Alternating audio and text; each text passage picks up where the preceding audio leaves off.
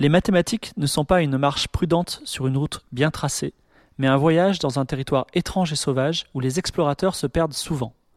Il faudrait indiquer à l'historien que les cartes ont été tracées, mais que les vrais explorateurs sont allés ailleurs.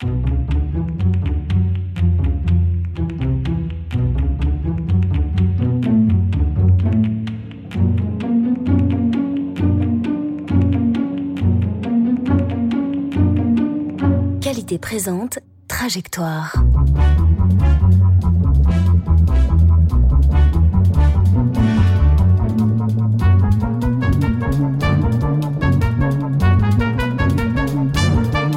Trajectoire, le podcast de la culture mathématique.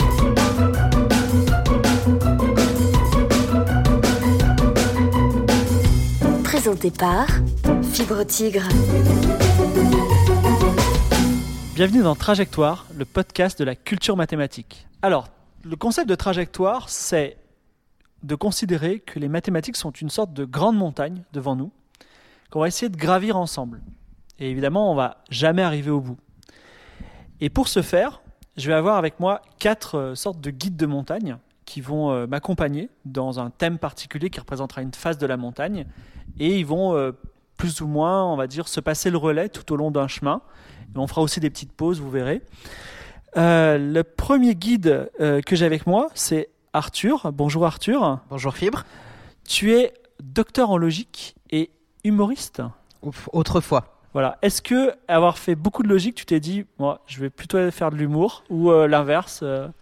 L'inverse, j'ai fait du one-man pendant les études et puis après je me suis rendu compte que bah, c'est- bien d'avoir quelque chose qui rapporte des sous au lieu d'en coûter. Voilà, c'est sage décision. Euh, Denise. Oui, Docteur bonjour. Re, bonjour, docteur Re en informatique quantique C'est ça. et aussi acrobate. Oui. Voilà. Et Euh, jongleuse. Et jongleuse, voilà. D'ailleurs, euh, il y a une notation mathématique pour le jonglage? Oui, tout à fait. La plupart des jongleurs la connaissent. Ça s'appelle le side swap. Et euh, c'est quelque chose qui est lié à la théorie des automates. On aura peut-être l'occasion d'en parler. Ça pourrait être sympa. Voilà, on fera un numéro mathématique spécial jonglage. Ça, ça. va être, Ça euh, manquerait un petit peu du visuel, mais, euh, mais voilà. Voilà. Donc, euh, elle est paraît pour avoir inventé un ordinateur quantique ou faire des numéros de jonglage, vous choisissez.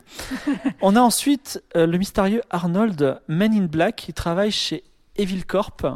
Bonjour. Bonjour Fibre. Voilà, il paraît que ton métier c'est de créer et d'entraîner des intelligences artificielles pour espionner les gens. Est-ce que c'est vrai? Euh, Elles n'ont pas pour but d'espionner, elles ont pour but de prédire vos prochaines actions, votre comportement. D'accord, je- tout le monde est rassuré, c'est bien payé? Et malheureusement pour l'humanité, oui, c'est bien payé. D'accord, merci euh, Arnold. Et enfin, j'ai Laura. Salut. Bonjour Laura, Woman in Black aussi, doctorante, petite main d'un conglomérat pharmaceutique qui travaille sur des molécules dont j'ai pas le droit de dire le nom. Euh, Je ne, je n'invente rien, hein, je n'invente rien. Spécialisée dans la probabilité des événements rares.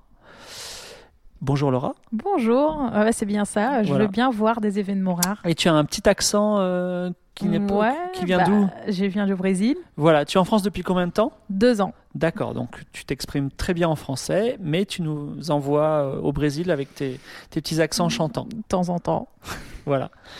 Donc, euh, on va partir à l'assaut de cette montagne et on a choisi un thème plutôt simple pour une première émission. On ne sait même pas d'ailleurs si c'est des maths, qui est le thème de compter. Compter, dénombrer ces petites opérations qu'on fait tous les jours.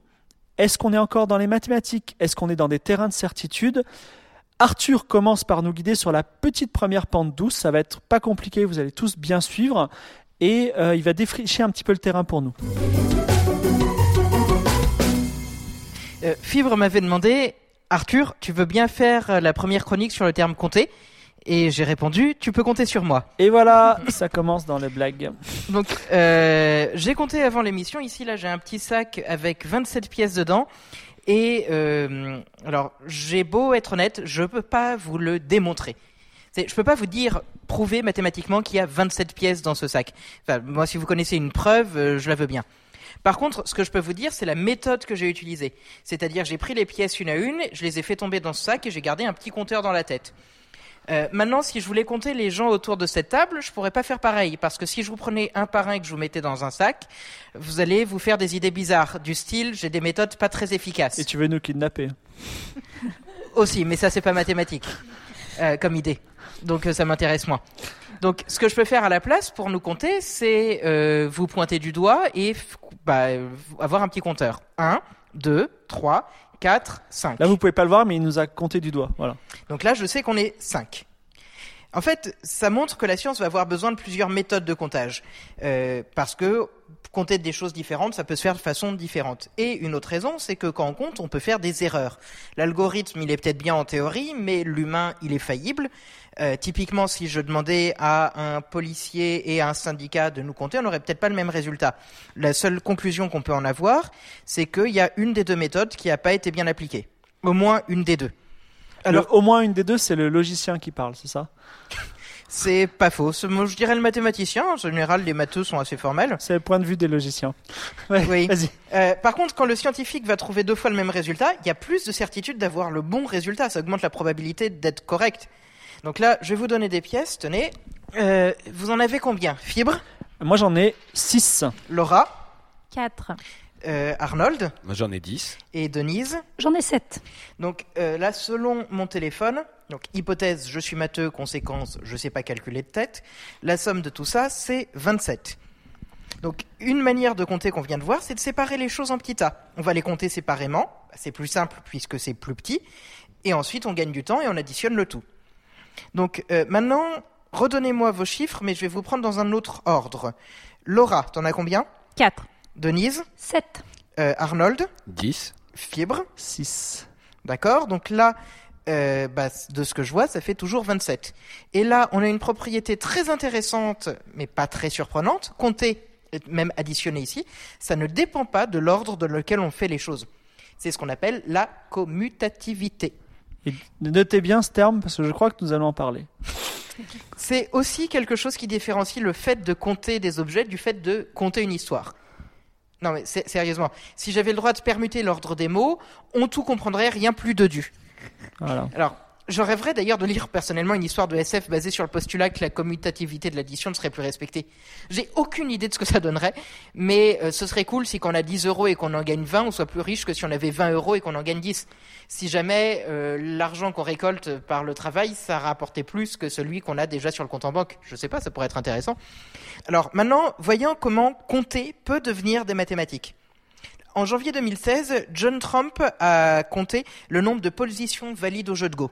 Alors rapidement, intuitivement, un jeu de Go, un plateau de Go, c'est un carré et on peut poser des pierres blanches ou noires et à côté de chaque groupe de pierres blanches, il faut qu'il y ait un trou, à côté de chaque groupe de pierres noires, il faut qu'il y ait un trou. Et donc la question, c'était combien est-ce qu'il y a de Possibilité. pour que ce soit valide, c'est-à-dire pour qu'il y ait un trou à côté de chaque groupe de blanc et à chaque groupe de noir. Il a fini par compter que sur un plateau standard, c'est-à-dire de taille 19 par 19, il y a 208 vigentoctillions, blablabla, 64 840 935 positions valides. Le nombre fait 171 chiffres. C'est-à-dire que il faut vous imaginer que ça ne tient pas en un tweet. C'est gros, mais c'est c'est pas aussi gros que certains nombres dans les maths quand même.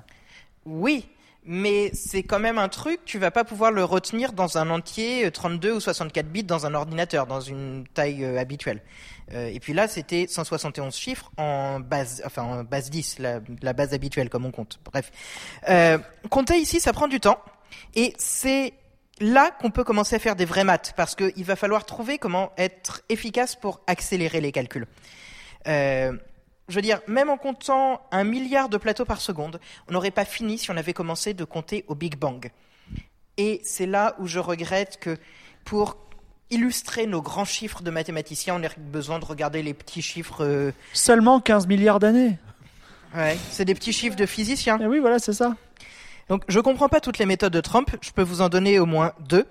La première, c'est vous prenez un plateau valide, vous lui faites faire un quart de tour et un deuxième quart de tour, un troisième quart de tour, ou une symétrie miroir. Ça reste un plateau valide. Euh, un groupe de blancs, euh, il a une case vide à côté. Peut-être que la case vide qui était à gauche est passée en haut ou à droite, etc. Mais ça reste toujours un plateau valide. Bon, bah ça vous permet de diviser par 8 le nombre de plateaux à compter. Et quand vous avez des années de calcul, bah ça vous fait passer de des années à des mois de calcul divisé par 8. C'est cool. Bon, ça c'est trois lignes de son papier qui fait 30 pages. Je vous donne pas toutes les autres méthodes, je les connais pas. Ce qu'on peut juste dire, une autre, c'est Quand vous prenez un plateau de 19 par 19 et que vous retirez la ligne du haut et la colonne de gauche, vous avez un plateau de 18 par 18 qui est pas valide mais presque parce que peut-être que les trous étaient sur la première ligne que vous avez supprimée mais bon, grosso modo on peut s'en accommoder. Et donc en fait le problème de taille 19 se réduit au problème de taille 18. Et on peut prouver mathématiquement que la réduction est correcte et c'est là où compter devient mathématique.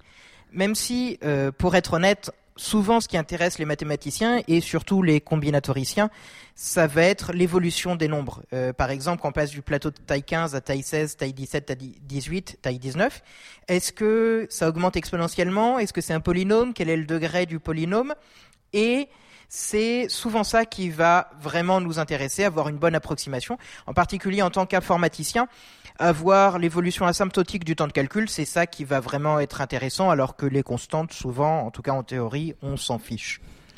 Ce qui, pour terminer, m'a amené à une petite question pour vous. C'est quoi le plus grand nombre que vous connaissez et qui n'est pas artificiel? C'est-à-dire, par exemple, là, c'est vraiment le nombre de plateaux de position valide du plateau de Go. Bon, les règles, elles existent depuis des siècles, des millénaires. C'est pas artificiel. Alors que si on prend les flèches de Knut, euh, bah, c'est fait pile poil pour faire des grands nombres et donc c'est c'est moins, c'est un peu moins joli. Voilà.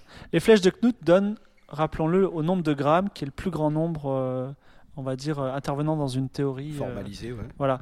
Alors, avant de faire un petit débrief et de passer au débat, est-ce que vous pouvez juste répondre à la question sur ce grand nombre mystérieux que. Ah.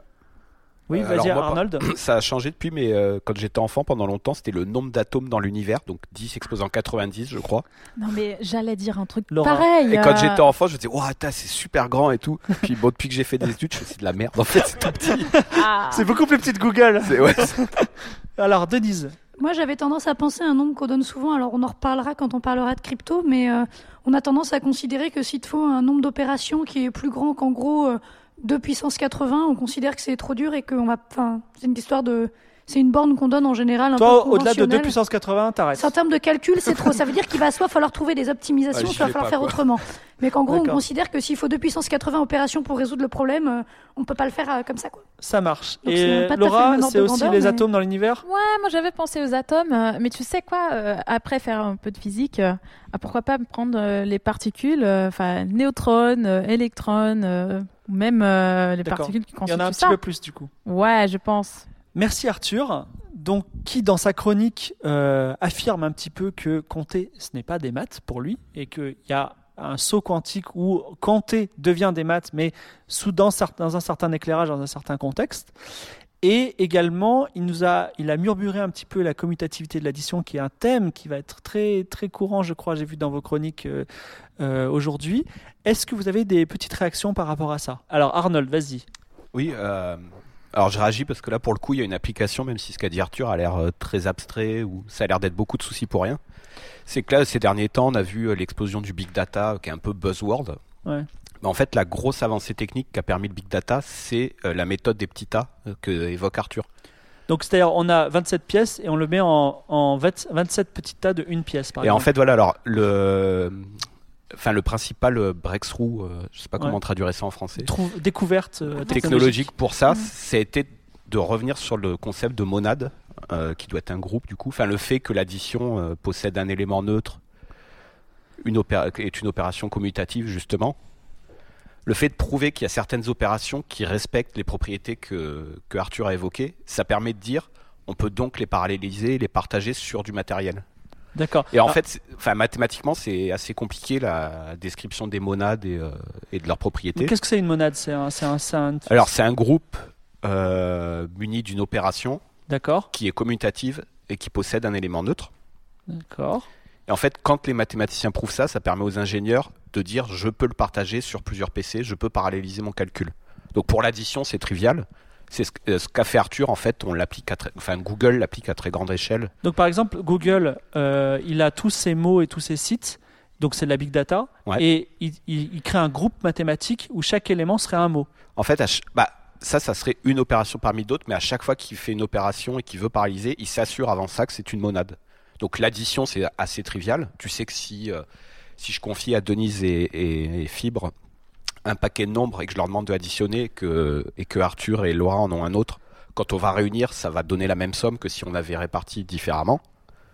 Mais il y a des opérations pour lesquelles c'est moins trivial, comme euh, le tri ordonné, qui se trouve être, enfin qu'on peut mettre sous forme de monade, donc qui peut être parallélisé, mais il, a fallu le démontrer. Et dans la monade Google, l'élément neutre, c'est le mot vide. Ça, c'est dans le cas en fait où la monade, tu considères euh, le- la recherche lexicographique, quoi. Voilà. Bah, et où la monade, dans ce cas-là, euh, ben, je, je serais bien en peine de la définir, mais je pense que des ingénieurs là-bas ont vérifié que c'était bien une monade, quoi. Alors, Laura ou Denise, vous avez quelque chose à dire? Denise, oui? Moi, j'avais juste une petite remarque euh, sur le fait que tu disais que tu peux pas montrer que tu as 27 pièces.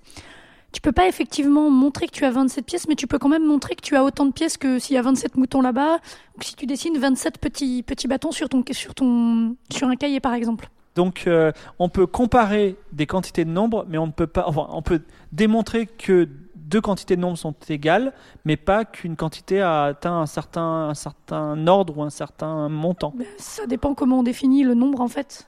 Est-ce que c'est quelque part on peut dire que c'est une sorte de convention pour dire que ça correspond à cette quantité de nombres?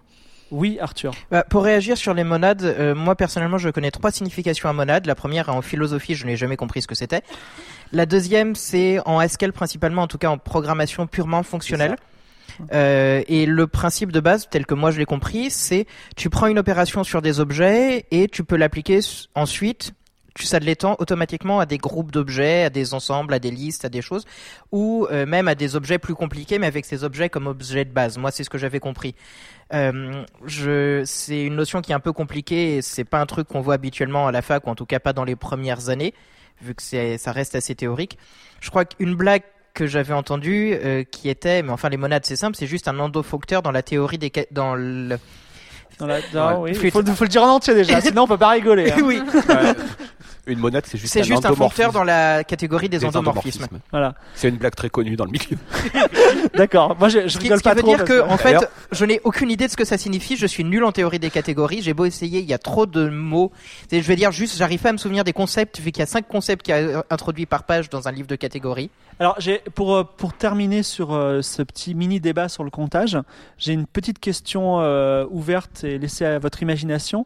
Est-ce que aujourd'hui on a une méthode basique de comptage qui est d'utiliser des nombres indo-arabes euh, en base 10 Est-ce que c'est optimisé? Et est-ce que vous verriez, enfin, si vous étiez des démiurges et vous pouviez, euh, on va dire, reconstituer des sociétés autour du nouveau système de comptage, est-ce que vous avez quelque chose de plus optimisé? À part le binaire, Arthur, bien sûr. euh, non? Informaticien, je pense. Oui, Denise? Bah, déjà, je pense qu'on peut mettre un peu dans la même, dans la même, dans le même sac tous les systèmes de comptage à base de base en fait, ce qu'on appelle la base 2, la base 10, la base 16. Ah, parce qu'il y a des systèmes de comptage sans base Oui, Ah oui, bah, tu peux m'en donner un mais alors justement, par exemple, les Égyptiens utilisaient donc ils utilisaient entre guillemets la base 10, mais c'est pas vraiment notre même système de comptage, mais ils avaient un symbole pour représenter le 1, un symbole pour représenter le 10, un pour représenter le 100, etc. Et ils mettaient simplement autant de symboles qu'on voulait. Que de nombres. Typiquement, euh, si vous voulez écrire euh, 43, ils mettaient 4 symboles 10 et 3 symboles 1. C'est du- etc. C'est le nombre qu'on a appris quand on était tout petit En plus, avec euh, voilà, X, les- euh, c'est ça? Avec, alors certains ont Oui, appris comme ça, avec effectivement euh, des petits symboles pour les dizaines, des petits symboles pour les unités, etc. Donc effectivement, c'est un système qui marche assez bien. L'inconvénient, c'est qu'il faut toujours inventer des symboles quand on a des nombres de plus en plus grands. Oui, c'est une, c'est une base infinie en fait. Ce que, ce que n'a pas le problème, ce que n'a pas le problème d'un système de numération en base, que ce soit en base 2 ou en base 10, finalement c'est la même chose. On- ça a quand même cet avantage d'avoir une écriture qui au final prend une place logarithmique en la taille du nombre, ce qui est quand même plutôt pratique. Ouais, c'est euh, optimisé dans certains cas. C'est, c'est, euh, voilà. Après, le choix de la base, c'est, c'est purement euh, pour l'informatique. On a choisi la base 2 parce qu'on pouvait mettre un truc allumé ou éteint. Oui. Euh, nous, les humains, je, enfin, il y a plusieurs civilisations qui avaient différentes. Par exemple, les Babyloniens utilisaient la base 60. Et nous, on a choisi la base 10. Je pense que c'est venu du fait qu'on avait 10 doigts.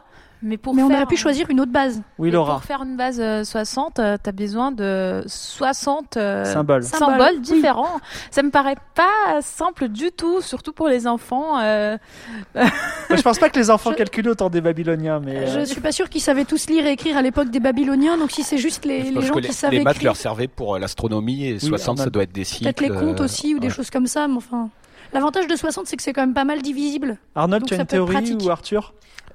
Il y avait le bibi binaire de Bobby Lapointe, qui était aussi un mathématicien en plus d'être un chanteur. euh, Qui n'était pas très efficace quand même. qui était pas efficace, mais au moins qui évitait d'avoir à retenir tous les symboles, vu qu'il y avait une logique Oui. dans les symboles. Euh, mais c'est plus pour le pour la rigolade. Et sinon, dans les bases qui sont pas exactement des bases fixes au sens où on l'entend habituellement, euh, il y a la très jolie base de Fibonacci où le premier symbole vaut 1, le deuxième vaut 1, le deuxième, le troisième vaut 2, le suivant vaut 3, le, ensuite 5, etc.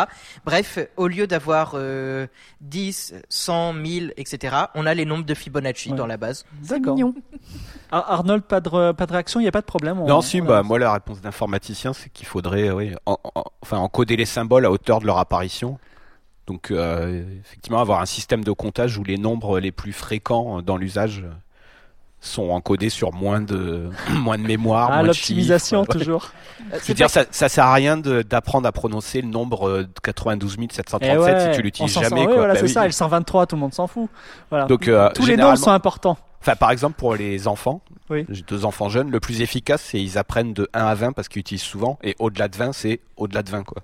Ils Ah. s'en fichent de, enfin, ils... Les hommes préhistoriques avaient ça. 1, 2, beaucoup. Ouais, c'est, Mais- c'est- c'est très bien comme système de comptage. Les hein. animaux ont à peu près système de comptage. Bon, Laura, et on termine ensuite. Des hein. 1 à 20, mais c'est pas du tout facile ça. Pourquoi Enfin, au Brésil, on fait de 1 à 10. C'est peut-être parce que en Ouais, mais- français, pour faire, euh, on, on doit dire 80, donc 4 fois 20. C'est vrai que le système de comptage français est un peu pourri. Oui, on est- 96. Mais on fait les choses. que- Non, désolé, on va on va avancer. Merci euh, merci euh, merci Arthur pour ta chronique. Alors, on, pour reprendre la métaphore de la montagne, on a on a commencé sur des pentes très douces pour parler de comptage tout ça. Là, on fait une petite pause autour d'un feu de camp. Et euh, l'un d'entre nous, donc ça va être Denise, va non pas nous raconter une histoire pour nous faire rêver autour de ce feu de camp, mais a une petite énigme à nous proposer, une énigme que personne personne n'a entendue. Donc vous allez la découvrir et on t'écoute Denise. Alors, euh, moi, il se trouve, pour ceux qui le savent, que j'ai fêté mon anniversaire mercredi. Donc, Bon anniversaire. merci. Anniv. Donc, euh, j'ai eu 31 ans. Et donc, euh, je me suis posé cette question en supposant que je veuille faire un gâteau un peu non conventionnel, en forme de sphère. Parce que c'est quand même assez non conventionnel. Qui les flotte dans l'espace. Hein. Qui flotte parce que du coup, il n'y a pas à imaginer Oui, qu'il n'y a pas besoin de support. hein, en forme d'isphère. En forme de sphère. Voilà. Et là, je voudrais répartir mes bougies dessus. Donc, je veux répartir 31 bougies de façon à ce qu'elles soient les plus éloignées les unes des autres possibles. Alors je vous laisse réfléchir à ça.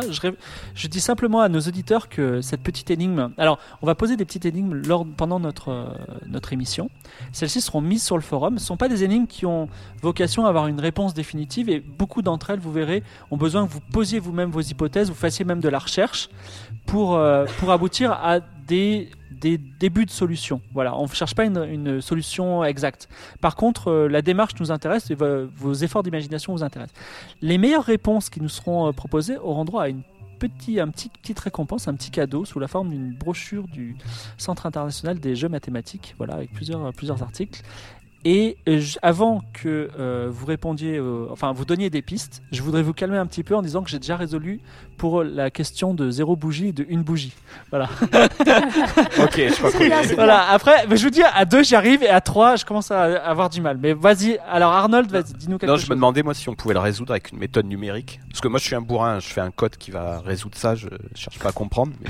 Enfin, j'ai déjà un algorithme qui trouve la solution éventuellement. Ah, je vais reformuler. Y a-t-il une méthode élégante pour résoudre ce problème pourquoi pas une méthode numérique, c'est aussi. Enfin voilà, pourquoi pas. Elle veut une solution. Voilà. Pour alors évidemment 31 c'est cool. Et si vous nous trouvez une solution pour n, c'est encore mieux. Et si vous nous trouvez une solution pour une sphère à n dimensions, alors là on est hyper content. mais Mais j'aurai un peu plus de mal à faire le gâteau, Voilà, donc à la ça. rigueur, on va commencer par une sphère. voilà euh, c'est ça. Non. Alors Laura, vas-y. Alors déjà, je pense que 31, c'est quand même pas un nombre très euh, cool, quoi. Si c'était Oui. 30, on va dire, merde,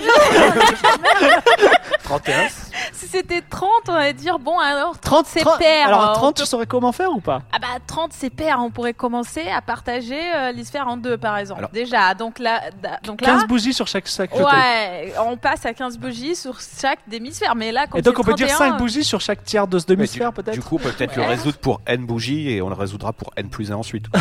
Oui, c'est vrai, c'est vrai. par une récurrence. On sait faire pour une bougie par une récurrence évidente, on sait faire pour une bougie. donc c'est bon. Euh, je, je- personnellement, je suis pas d'accord. Vous prenez deux bougies, vous essayez de placer la troisième. Oui va être beaucoup plus proche d'une des deux que les deux que les deux bougies sont Ouais. premières bougies sont proches d'entre elles. Même que, d'ailleurs, si tu coupes en deux, a priori, tes 15 bougies, tu vas les mettre euh, entre, entre autres tout autour du, du point où tu as coupé. Et si tu fais pareil pour deux et qu'ensuite tu recolles tes deux Ah demi-sphères, oui, pas. tes bougies vont être très proches l'une de l'autre. Ouais, il faut que Par je contre, attention. hein. Je pense que tu dois pouvoir passer peut-être de 2 de, de n à n en remplissant les trous de manière équitable. Oui. Alors, on, on laissera cette énigme à la sagacité de nos euh, auditeurs et euh, les chroniqueurs. Alors, alors, ok, Denise va absolument dire un truc. Vas-y. Ouais, j'ai oublié de préciser effectivement parce que je suis sûr qu'il y en a qui vont se poser la question quelle distance on prend? Oui. Alors sur une, vous savez euh, comment trouver le point le plus court. Vous avez alors, je pense que le, problème reste intéressant si on on peut considérer la distance sur la sphère. Donc quel est le point le plus court d'un point à un autre sur une sphère, qui est loin d'être évident, ou décider de prendre la distance à travers le gâteau. D'accord. Alors, je on- dirais que s'il y a des solutions intéressantes dans l'un ou l'autre des cas, ça peut, ça peut valoir Les deux cas sont intéressants. On posera la question sur le forum. Les auditeurs euh, seront, euh, on va dire, euh, proposeront leurs solutions ou pas. Et puis vous pourrez aussi proposer vos solutions si vous voulez absolument en parler. Si vous avez des idées, c'est formidable. On pourra faire des gâteaux et peut-être en forme d'hypersphère. Voilà. Arnold va prendre la suite d'Arthur.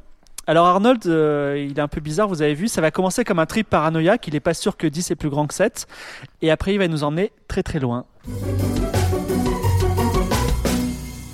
Oui, donc euh, bah, Arthur, c'est la première chronique de la première émission. Donc déjà, on a appris euh, quelque chose d'utile, qui est à compter avec des nombres, avec des nombres. Et on se dit que normalement, on part sur des bonnes bases pour rebâtir toutes les mathématiques, en se forçant un peu du moins, et en ayant du temps devant soi. Euh, déjà, a priori, on peut savoir qui est le plus riche d'entre nous. C'est quand même toujours utile à savoir. Oui, ça Enfin, est-ce qu'on peut, est-ce qu'on peut rappeler combien vous avez de pièces chacun? Moi j'en ai Euh, 6. Fibre, Denise, Moi j'en ai 8.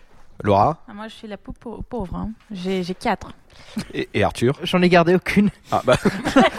donc du coup, c'est moi avec mes 10 pièces qui ai le plus de pièces. Donc ça va faire plaisir à ma mère qui verra que les podcasts, euh, c'est quand même une affaire rentable, au moins pour aujourd'hui. Euh, sauf que, après tout, on n'a pas encore défini ce que c'était avoir plus de pièces. euh, Enfin, c'est complètement arbitraire de décréter que c'est moi qui ai le plus de pièces parce que j'en ai 10. Et ça semble un peu exagéré de se poser des questions pareilles. Mais en fait, il y a vraiment des gens qui se sont posés ces questions il y a à peu près 150 ans maintenant. Euh, Il y en a la moitié d'entre eux qui sont devenus fous, a priori. Donc, comme ce soir, on a déjà rempli nos quotas, je pense qu'on peut quand même tenter le coup. Et donc, ouais, il y a 150 ans, il y a des gens qui se sont vraiment demandé euh, qu'est-ce qui permettait de dire que 10 était supérieur à 7 ou que telle ou telle personne avait plus de vaches dans son pré, euh, ou qu'est-ce qui faisait qu'un ensemble était ordonné. Euh, donc, un ensemble, parce que les nombres, après tout, c'est les gens se sont dit, c'est des trucs comme d'autres, finalement, ils n'ont pas de particularité, on va pas s'embêter avec ça. Ils ont considéré qu'on pouvait prendre n'importe quoi, des trucs, des éléments. Donc, euh, quand on a plusieurs éléments, on appelle ça un ensemble. Et ils se sont demandé, quand on avait un ensemble de, choses, est-ce qu'on pouvait l'ordonner ou est-ce qu'on pouvait décréter qu'il y en avait qui étaient supérieurs à d'autres. Donc le mieux, c'est qu'ils ont répondu, ils ont réussi à répondre à cette question qui n'avait pas, euh, qui semblait pas avoir beaucoup de sens. Et en gros, ils ont dit, si on a un ensemble de trucs, de choses, d'éléments, de fruits, de nombres, on peut définir ce qu'on appelle, ce qu'ils ont appelé une relation d'ordre, donc que nous, dans le cas des nombres, on appelle inférieur ou égal, s'il y a trois conditions qui sont réunies. Donc les conditions portant à la fois sur les éléments et sur la relation qu'on cherche à définir. Si on a ces trois conditions, on est ordonné. Tu sais que tu as défini quelque chose qui s'appelle une relation d'ordre, ouais. Et donc du coup, tu te retrouves avec un ensemble que tu peux ordonner. Alors, est-ce que tu peux nous dire ces trois conditions? Donc la première qui s'appelle la réflexivité. Si je me trompe pas, oui, réflexivité. C'est la traduction des termes anglais qui m'est un peu difficile, pardon. Euh, qui est que pour tout élément x, c'est un peu un truisme, x est inférieur ou égal à x. Il n'est pas supérieur ou égal à x? Ça serait la même chose, c'est équivalent. euh, D'accord. c'est une relation d'ordre. Alors là, là pardon, je, je fais un abus de langage parce que je dis inférieur ou égal pour parler de la relation d'ordre. Mais euh, c'est parce qu'on est habitué à traiter avec des nombres et que la, relation d'ordre la plus évidente pour des nombres entiers, c'est inférieur ou égal. Ou supérieur ou égal, mais c'est juste une question de point de vue. Donc la première condition, c'est la, ré- la réflexivité. Une relation d'ordre R sur un ensemble, elle doit avoir la condition, enfin, elle doit répondre à la propriété que X est euh, à- Égal à lui-même. Ég- inférieur ou égal à lui enfin, à la relation d'ordre. Donc la deuxième condition, qui est l'antisymétrie, c'est bien, elles ont, elles ont tout un nom, c'est que si x est inférieur ou égal à y, et que y est inférieur ou égal à x, alors x est égal à y. Ça paraît pas grand-chose, mais en fait, il y a des cas où cette propriété elle est indispensable Bah, pour dans pas beaucoup faire. de démonstrations, euh, on utilise ça. Et en plus, voilà, ça, ça- c'est quand même un raccourci, euh, enfin, c'est quand même un élément de démonstration assez fort, en fait. Parce qu'il est souvent plus facile de prouver que tel élément est inférieur à tel élément, qui est lui-même inférieur au premier élément cité, et que donc ils sont égales. C'est un peu l'idée de Denis tout à l'heure qui voulait montrer qu'il y a 27 pièces, autant de vaches que de pièces. On montre qu'il y a inférieur ou égal au- il y a un nombre de pièces inférieur ou égal aux vaches et un nombre de vaches inférieur ou égal aux pièces. On sait que c'est le même nombre. Voilà. Alors, voilà, quand les deux parties de. Enfin, on y reviendra, je crois, après, Ouais. soit dans ma chronique, soit celle de Denise. Et en fait, la dernière condition, qui est la transitivité, et qui paraît assez triviale aussi, mais qui est vraiment pratique, c'est que si un élément x est inférieur ou égal à y, et que y est inférieur ou égal à z, alors x est inférieur ou égal à z. C'est-à-dire, quand tu as des éléments ordonnés 2 à 2, tu peux en trouver un qui est au début de la chaîne et un autre qui est à la fin de la chaîne. Bon, là, je parle de chaîne, c'est un peu un abus de langage aussi parce que euh, un ensemble ordonné constitue pas forcément une chaîne, qui est un élément, qui est un objet mathématique euh, qu'on évo- évoquera peut-être. Donc du coup, oui, vous pouvez vérifier maintenant qu'on vous a présenté ça que n'importe quel ensemble et relation qui présente ces trois conditions ressemble un petit peu à notre inférieur ou égal euh, qu'on utilise naturellement pour les nombres entiers. Et que du coup, vous pouvez ordonner ces éléments. Donc, euh, est-ce qu'on a des exemples sous la clé? Donc pour les nombres entiers au réel et la relation d'ordre qui est inférieure ou égale, vous vérifierez que ça marche. Euh, pour les fonctions d'entier, alors là Arthur va peut-être m'aider, mais pour les fonctions d'un entier vers un entier, moi j'ai pas réussi à trouver une relation d'ordre, mais je crois qu'il en existe. Alors, en vrai, il y en a un parmi nous qui va dire que de toute façon tu peux toujours trouver une relation d'ordre sur n'importe quel ensemble a priori. Euh, ah oui, un exemple concret, un exemple plus, plus appliqué. Euh, je vais vous poser la question d'ailleurs, est-ce que la relation est le père d'eux ou est lui-même est une relation d'ordre sur les gens? Donc on peut le vérifier, la première euh, propriété, la réflexivité, c'est oui. C'est-à-dire que fibre est soit son père, soit lui-même, ça, ça paraît évident. Donc le deuxième élément, c'était l'antisymétrie, c'est que si tu es le père ou toi-même de Monsieur. Tigre, de quelqu'un, et que ce quelqu'un est ton père ou toi-même, c'est forcément toi-même. Mais par contre, la transitivité, Ne fonctionne pas. si l'âme est ton propre père et que tu es mon père, l'âme n'est pas mon père. Voilà. Et donc là, on vient intuitivement de toucher la différence entre la relation d'ordre et la succession, qui sont en fait liées, mais pas, pas identiques, pas équivalentes, pardon. Donc on peut pas ordonner les gens par famille. Si, alors par quoi il aurait fallu remplacer la relation et le père d'eux Et, pour et l'ancêtre gens. d'eux. Voilà. Voilà. Qui est bien une relation d'ordre, effectivement, alors que, que la succession simple n'est pas une relation d'ordre. Euh, je parlais tout à l'heure en évoquant P2, qui, en évoquant l'antisymétrique, c'était important de l'avoir. Parce qu'il y a un cas, donc, euh, pour les gens qui connaissent les nombres complexes et le module des nombres complexes, on pourrait croire que ordonner les nombres complexes selon leur module permettait d'avoir une relation d'ordre, mais c'est pas le cas à cause de l'antisymétrie. Je vous laisse vérifier où on évoque ça, où on en discute, mais euh, Ouais, c'est important pour les nombres complexes en fait. Et donc le truc, c'est qu'avec la relation d'ordre, pourquoi s'embêter avec tout ça, c'est que ça permet de définir la notion de successeur, et qu'à partir de la succession, on peut construire l'addition. Donc, euh, qui est quand même une des opérations de base que le, le cerveau humain connaît et utilise. Donc, euh, on peut l'évoquer vite fait. La définition d'un successeur, c'est sur les entiers naturels munis de la relation d'ordre. C'est le premier entier tel que si il est, enfin le premier entier y tel que s'il est supérieur à x, alors il n'y a aucun autre nombre compris entre y et x. C'est-à-dire que, pour reformuler, le nombre supérieur à 2, c'est 3, et il n'y a rien entre 2 et 3. Voilà, c'est le, le premier entier, le plus petit des entiers, le plus grand qu'un autre. Voilà, c'est ça. Ça paraît un peu tordu, mais c'est mieux avec le formalisme mathématique. euh. Des fois, on se demande pourquoi les maths ont l'air compliqués, mais en fait, c'est beaucoup plus simple de s'exprimer avec le langage mathématique. Oui, parce que là, tu es sur le point de pas franchir un gap. On va parler des réels dans une seconde, et ça, tout d'un coup, cette notion super intuitive disparaît. Alors voilà, là, là on se dit, bah ouais, le successeur, ok, c'est évident, 3 c'est le successeur de 2. Sauf que euh, depuis le début, on parle des nombres, mais c'est loin d'être le seul objet mathématique qui est utilisé euh, en mathématiques déjà, en physique certainement pas, et en informatique pour, euh, pour ceux que ça concerne. Les nombres sont pas du tout les seuls objets mathématiques. Et du coup, il y a des groupes d'objets euh, ou des choses aussi intuitives que l'addition, la succession ou l'ordre ne sont pas du tout intuitives et qui doivent être démontrées avant de pouvoir être utilisées correctement.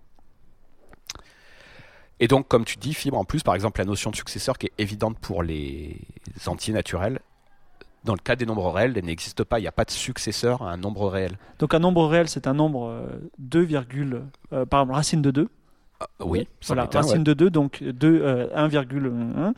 Euh, Une longue, une longue euh, euh, symphonie de nombres qui, va à l'infini. Il n'y a pas de réel juste au-dessus. Juste de- après racine juste de après 2. racine de deux. Pourtant, les nombres réels sont bien des, des nombres ordonnés. Voilà. C'est-à-dire qu'il y a bien des. Si je te donne un autre nombre, tu peux dire s'il est supérieur ou inférieur Voilà. à racine de 2. Et c'est la notion de juste après. Il n'y a pas juste après de, de, de réel après la, la racine Et du coup, c'est embêtant parce que l'addition, si tu veux la formaliser, est bâtie sur la notion de successeur. Tu dis que x plus le successeur de y est égal au successeur de x plus y. Ça paraît complètement idiot, mais une fois formalisé mathématiquement, ça te permet d'être sûr que l'addition, elle fait bien ce qu'il faut, elle respecte l'ordre. euh, voilà. Mais excuse-moi, cette définition ne marche pas pour les réels alors? Eh ben, il va falloir euh, la retrouver. On va peut-être faire ça euh, au cours de l'émission. Donc voilà, mais euh, de rien, définir les conditions euh, indispensables pour que tu puisses ordonner les choses. Alors après, euh, l'intérêt d'ordonner les choses, ça tu le définis dans le cadre de ton activité, mais euh, il y a beaucoup de gens qui ont besoin de ça. Si tu veux vraiment l'appliquer à autre chose que des nombres, c'est pas si trivial, mais ça se résume à un ensemble de petites règles qui sont finalement assez accessibles à la compréhension. Euh, alors après sur les applications, donc nous en informatique, il y a beaucoup comme je disais, il y a beaucoup d'objets qui sont pas des nombres, donc les arbres, les polynômes, les chaînes, les ensembles. Euh, je pourrais même pas tous les citer, je pense. Et en fait, avant de confier une opération à un ordinateur, c'est quand même assez important de savoir si ce que tu lui donnes à manipuler peut être ordonné. Parce que par exemple, si tu lui demandes d'ordonner un truc qui est inordonnable, bah, ça va jamais aboutir. Et ensuite, il se trouve qu'en physique, euh, entre autres, bah, en mécanique quantique, c'est cette formalisation qui a permis de développer les outils mathématiques qui ont permis de traiter la physique quantique. Puisqu'entre autres, on a considéré, enfin, le gros gap, le gros, la grosse avancée euh, mathématique pour la physique quantique, c'était de considérer les fonctions de la même manière que des vecteurs, donc un ensemble de nombres. Et tout ce formalisme mathématique, il a permis de traiter les, les aberrations que sont la mécanique quantique, enfin, d'un point de vue intuitif, de quand même les traiter. Voilà, tout le monde euh, rigole parce que euh, voilà, ils sont, ils sont, ils sont tous dans le, dans le quantique là, donc euh, Non, mais parce qu'il se trouve que c'est vrai que la mécanique quantique a, enfin Denise, éventuellement tu m'en prendras, mais a pu émerger parce qu'ils ont redéveloppé un formalisme mathématique qui permettait de traiter un truc que l'intuition humaine était plus capable de traiter. Et en fait, ils se sont bien assurés que les bases mathématiques étaient solides, donc que tu avais le droit d'additionner des fonctions, de les multiplier, de faire des vecteurs de fonctions. Ils ont dit, ok, notre intuition humaine, elle, elle comprend rien. Par contre, les mathématiques nous disent qu'on a le droit de faire ça. Donc allons-y franchement, même si on comprend pas ce qu'on fait, et on verra ce que ça donne. Quoi. Et c'est ce qu'ils ont fait, et c'est ce qui a permis l'émergence d'applications industrielles de des théories de mécanique quantique. Quoi. Merci Arnold. Donc, si je résume ton idée, euh, c'est de dire que au-delà de compter, il faut donner un ordre aux choses. Oui. Mais que euh, même si on a très, avec beaucoup de formalisme, euh, euh, expliqué la notion de successeur et la notion d'ordre, il y a certains domaines comme les réels où, en tout cas, c'est, on va dire, c'est plus, moins intuitif et ça, ne peut même pas s'appliquer. Et il y a des domaines où, dans les fonctions par exemple, où ça ne s'applique pas du tout. Est-ce que vous voulez réagir à ça Non? Oui, Arthur, vas-y. Bah, moi, le problème que avec quand tu donnes la notion d'ordre, c'est que j'ai l'impression que tu veux toujours une notion d'ordre calculable ou qui ait un sens. Et euh, moi, en tant que thé- théoricien, en tant que euh, informaticien fondamental, je sais pas, fondamental, euh, bon, euh, ça me, je me dis, bah, tu te restreins beaucoup, vu que tu peux toujours prendre un ordre sur les ordinateurs, comme tout est représenté en 0 et 1, tu prends l'ordre des, selon les 0 et les 1, euh, comme- qui sont des nombres. Ça n'a absolument aucun sens. Tu ne sais pas sémantiquement ce que ça veut dire, mais euh, en gros, ça marche tant que tu as une représentation correcte de tes objets. Euh, le seul problème, bien sûr, c'est si jamais tu as deux choses qui sont les mêmes mais à permutation près. Par exemple, si tu as un arbre et que bah, tu prends ton arbre et que tu inverses la branche de droite et la branche de gauche et que c'est pas un arbre ordonné, il faut que tu choisisses comment représenter canoniquement, mais c'est tout. Non, mais c'est vrai que là, euh, je fais le raccourci. Enfin, Arnold. pardon. Vas-y, ouais. vas-y. Euh, c'est parce que le cerveau humain, je pense qu'on est habitué à considérer que cardinal et ordinal, c'est la même chose. Et que du coup, les, les objets ordonnés, celui qui est après est aussi plus grand. Et en fait, c'est pas vrai, effectivement, comme le dit Arthur. Il n'y a aucune, il y a rien qui n'oblige que le cardinal et l'ordinal représentent la même chose ou soient la même chose. Tu, Tu, peux faire tu un es pas ordre- d'accord, Denise? Non, c'est juste que je, enfin, je, je comprends ce que tu veux dire sur cardinal ordinal. Je voyais juste pas le rapport avec ce dont Arthur parlait, mais. euh, Moi non plus. Je pense que Arthur, enfin, ça me fait penser à l'ordre lexicographique. En fait, tu- enfin, effectivement, sur n'importe quel ensemble, tu peux mettre un ordre en place. euh, Vas-y, Denise, oui. Ben, en fait, euh, ce que disait Arthur, effectivement, sur le fait de mettre avec des 0 et des 1, ça sous-entend que tu peux représenter tous tes objets de façon finie, ce qui n'est Oui. pas forcément le cas. Les nombres réels, par exemple, ils sont pas tous représentables de façon finie. Puisque c'est. euh, Enfin, par exemple, pi, on peut le définir éventuellement avec une phrase ou quelque chose. Racine de 2, on peut le définir de façon finie, même Bah, si coup- son écriture décimale est infinie. Mais il y a tout un tas de réels qui ne sont pas. Moi, On peut pas écrire de façon finie. J'ai une petite question Même avec à, une vous renvoyer par rapport à la chronique d'Arnold. C'est, euh, je, moi, je ne comprends pas cette histoire de, enfin, comment dire, euh, cette histoire de, de, réel qui n'a pas de successeur. Si si j'écris tous les nombres sur la fameuse droite de, tous les nombres réels et que je zoome entre 1 et 2, ma droite sera toujours continue. Et le fait qu'il n'y ait pas de successeur à un réel, ça, impliquerait qu'il y ait une sorte d'inexistence, de discontinuité? En fait, tu peux pas te trouver. C'est ça le problème. Tu vas, tu vas zoomer. euh, tu vas dire, je veux trouver le prochain. Tu Ouais. prends un nombre, tu dis, je veux trouver le prochain. Tu zoomes, tu dis, ah bah j'ai trouvé. Ah mais en fait, si tu zoomes plus, tu le trouves un autre. Voilà. Si tu zoomes plus, tu le trouves un autre. Et, et tu arrêtes jamais. Donc on est certain qu'il y a une continuité, mais on peut pas, on peut pas déterminer l'identité de cette continuité, l'identité de l'élément euh, euh, infiniment petit. Vas-y Arne- Arthur. Je crois que tu as une notion, je dirais que c'était l'analyse infinitésimale si je me trompe pas de nom. Où en gros, l'idée c'est que tu as un nombre qui est plus petit que tous les nombres réels, mais strictement plus grand que zéro. Et donc en fait, tu as quand même recréé comme ça l'équivalent du successeur. Et donc tu peux redéfinir toute la notion de continuité et toute l'analyse standard en utilisant cette définition-là et en supposant que tu as un nombre qui soit à la fois plus petit que tous les réels et plus grand que le zéro. Et donc en fait, il fonctionnera comme le successeur. Et typiquement, pour montrer qu'une fonction est continue, c'est juste que bah, si jamais tu entre f de x et f de x plus ce nombre plus petit que tous les autres réels positifs et plus grand que 0, bah, la différence de f de x et f x plus ce machin est aussi elle plus, plus petite que tous les nombres strictement positifs mais plus grand que 0. Mais c'est un nombre théorique dont tu parles. Bah, tous les nombres sont théoriques de toute façon. C'est juste que c'est un nombre, c'est un nombre qui, qui sera pas de, de- qui sera pas, qui ressemblera pas à 1, il ressemblera plutôt à epsilon par exemple. Oui, en général, c'est epsilon, mais sauf que en analyse standard, epsilon est un réel. Alors que là, on suppose justement qu'on a étendu les réels.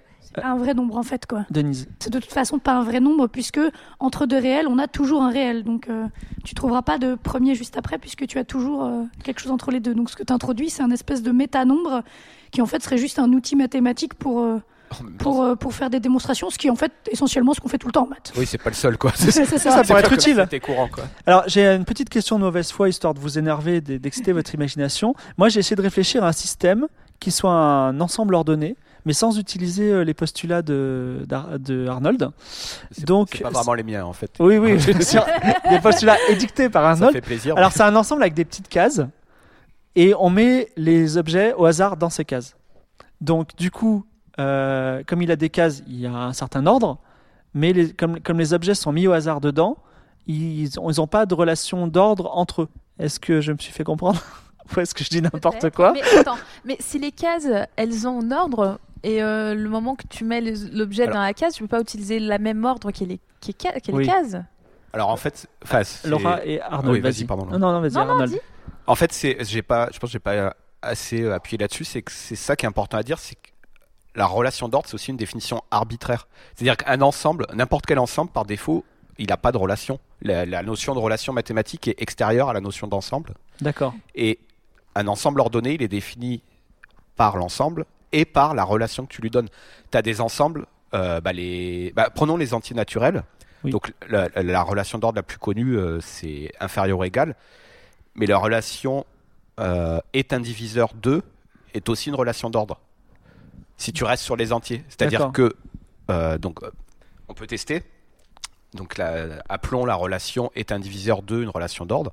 Donc, nos propriétés, c'était la première réflexivité, c'est n divise toujours n, donc P1 est juste.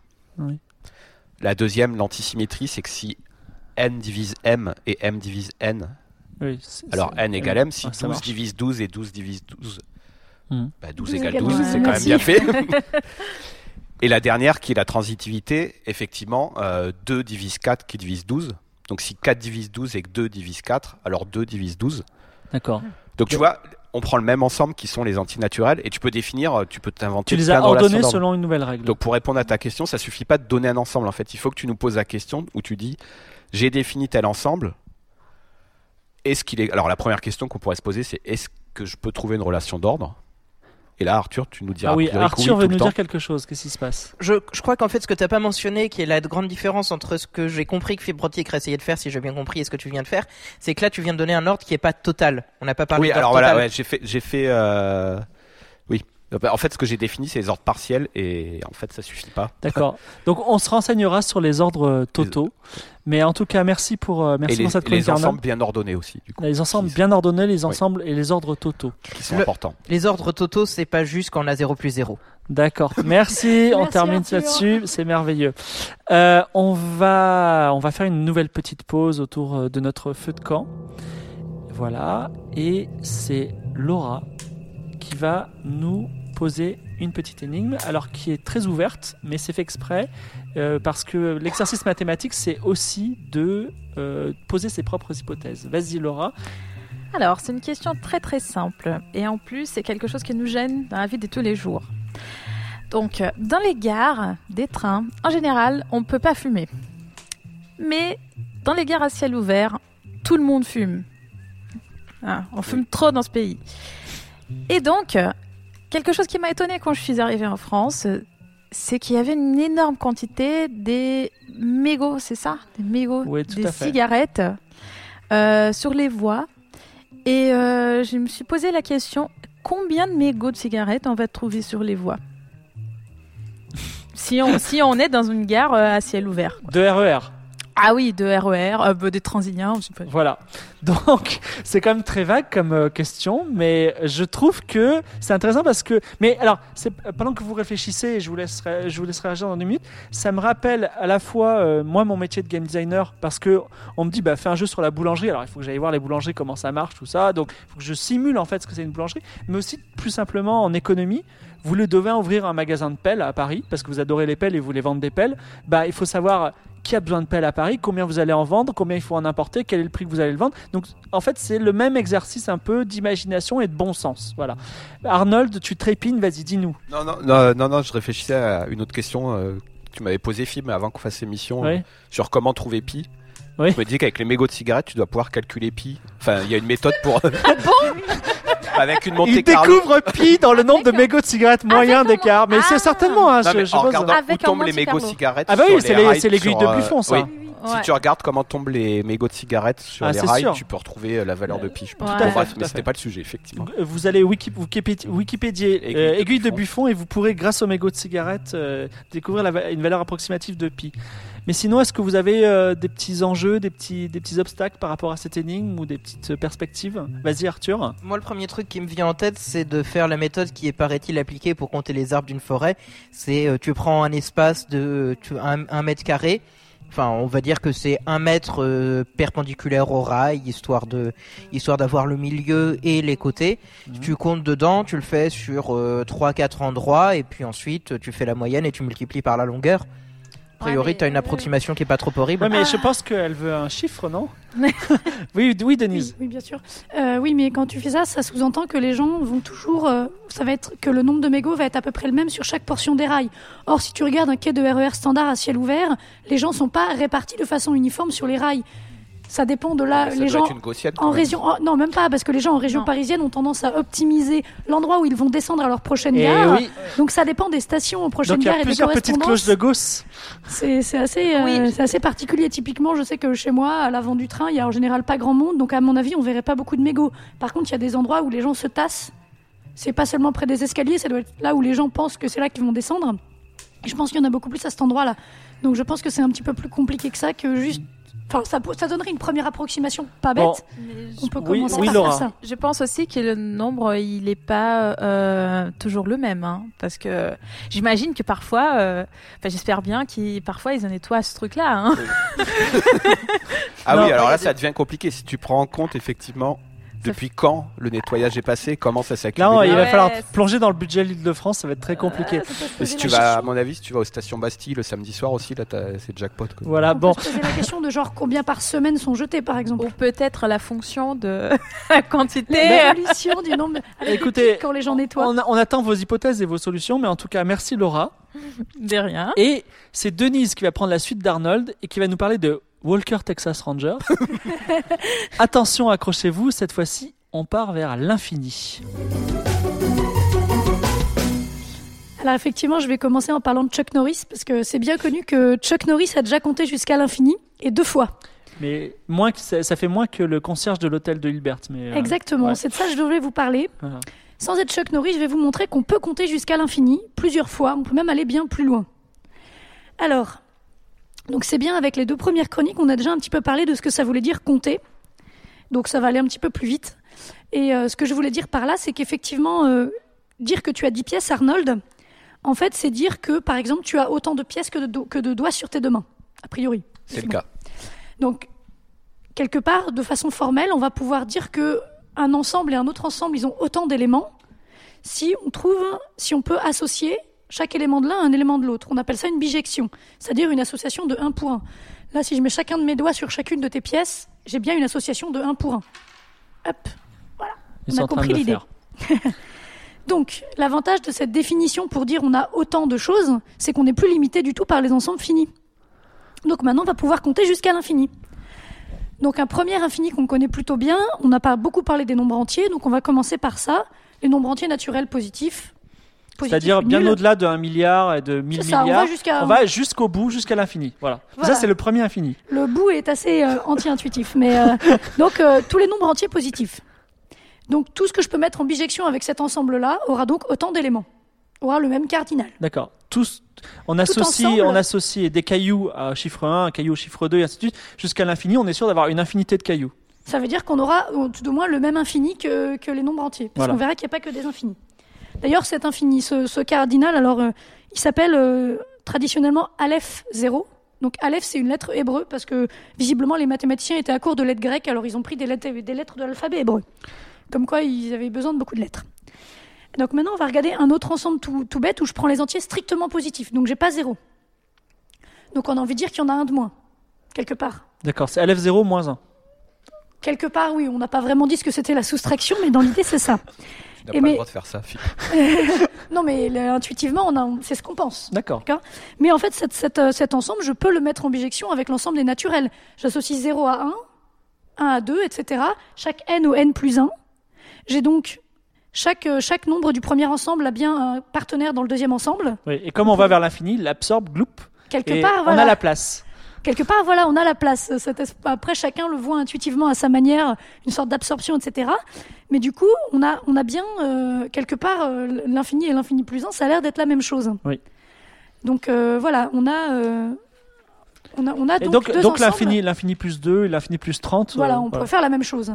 On peut même faire un petit peu mieux si je prends uniquement l'ensemble des nombres pairs.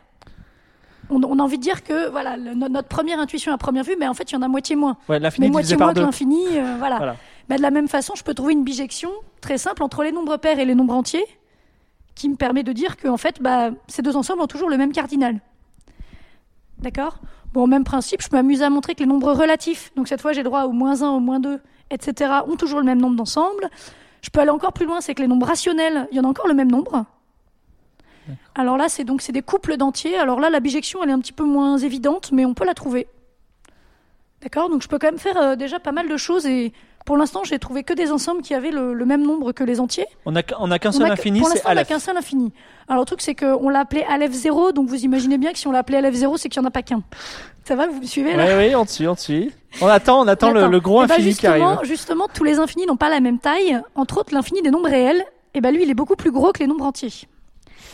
Euh, donc, donc celui-là, c'est le un des premiers. Donc on, on appelle, on dit alors qu'il n'est pas dénombrable, parce que dénombrable, on dira ça pour le- l'ensemble des, des, des entiers. Mais l'ensemble des nombres réels, il est pas dénombrable. Donc, euh, racine de, les- les- l'ensemble des nombres comme de racine de 2, etc. etc. Ça a l'air assez anti-intuitif parce que des rationnels, ils sont dénombrables. Et on sait qu'entre deux réels, on a toujours un rationnel. Oui. Donc ça, ça paraît quand même bizarre de se dire, euh, en fait, on a beaucoup, beaucoup moins de rationnel que de réel, mais si c'est le cas, alors je vais pas faire la démonstration parce qu'elle est vraiment, elle est assez tordue. Je pense qu'à l'oral, elle passera relativement mal. C'est un truc rigolo à base d'autoréférence. Si vous êtes intéressé, vous pouvez vous renseigner, c'est plutôt marrant. Et donc, évidemment, euh, c'est pour ça que je vous disais, on a appelé le cardinal des entiers Aleph 0, c'est parce qu'il y a un Aleph 1, un Aleph 2, etc. Sinon, ça aurait été juste de lui donner un numéro. Donc, par définition, Aleph 1, ce serait le premier cardinal non dénombrable, donc celui qui est strictement plus grand. On rejoint un peu la notion de successeur. Aleph 2, le suivant, etc., etc. Et euh, on ne sait pas trop pour l'instant si Aleph 1, c'est bien, c'est bien les réels. En fait, euh, excuse-moi, je crois qu'on le saura jamais, c'est ça? Et de fait, on le saura jamais, effectivement. Voilà. On est appelle- sûr qu'on ne le saura pas. C'est encore mieux. Donc, c'est ce qu'on appelle l'hypothèse du continu, euh, relativement, euh, relativement connue dans le monde des maths, parce qu'évidemment, dans Voilà. le grand public, c'est autre chose. Mais c'est ce qu'on appelle l'hypothèse du continu qui dirait que, en fait, il y y a pas de, de taille intermédiaire entre les entiers et les réels. Alors que si elle est fausse, ça voudrait dire qu'il y en aurait euh, potentiellement un ou plusieurs ou plein. Qui sait, on va peut-être trouver des noms. Et, euh, et de fait, ce qu'on disait, c'est que non seulement on ne sait pas, mais on sait qu'on ne le saura jamais voilà. puisque c'est indé- on a, ça a été montré que c'est indécidable. Ce qui veut dire qu'avec nos axiomes de base des mathématiques avec lesquels on construit tout, eh ben, on est sûr qu'on ne pourra pas le démontrer. On est sûr Donc, qu'on euh, n'est pas sûr. Ah non, on est, ouais. On, On- est sûr qu'on n'est pas sûr, c'est ça exactement.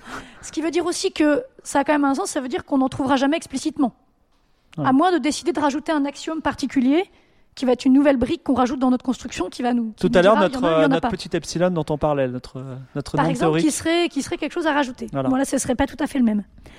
Donc voilà, on ne sait pas exactement, euh, on sait pas exactement comment ça marche et euh, et on peut pas juste dire, euh, enfin, on pourrait changer la blague en disant que Chuck Norris a ré- a résolu l'hypothèse du continu, mais je pense que ça ferait rire beaucoup moins de monde, alors du coup, ça marche moins bien.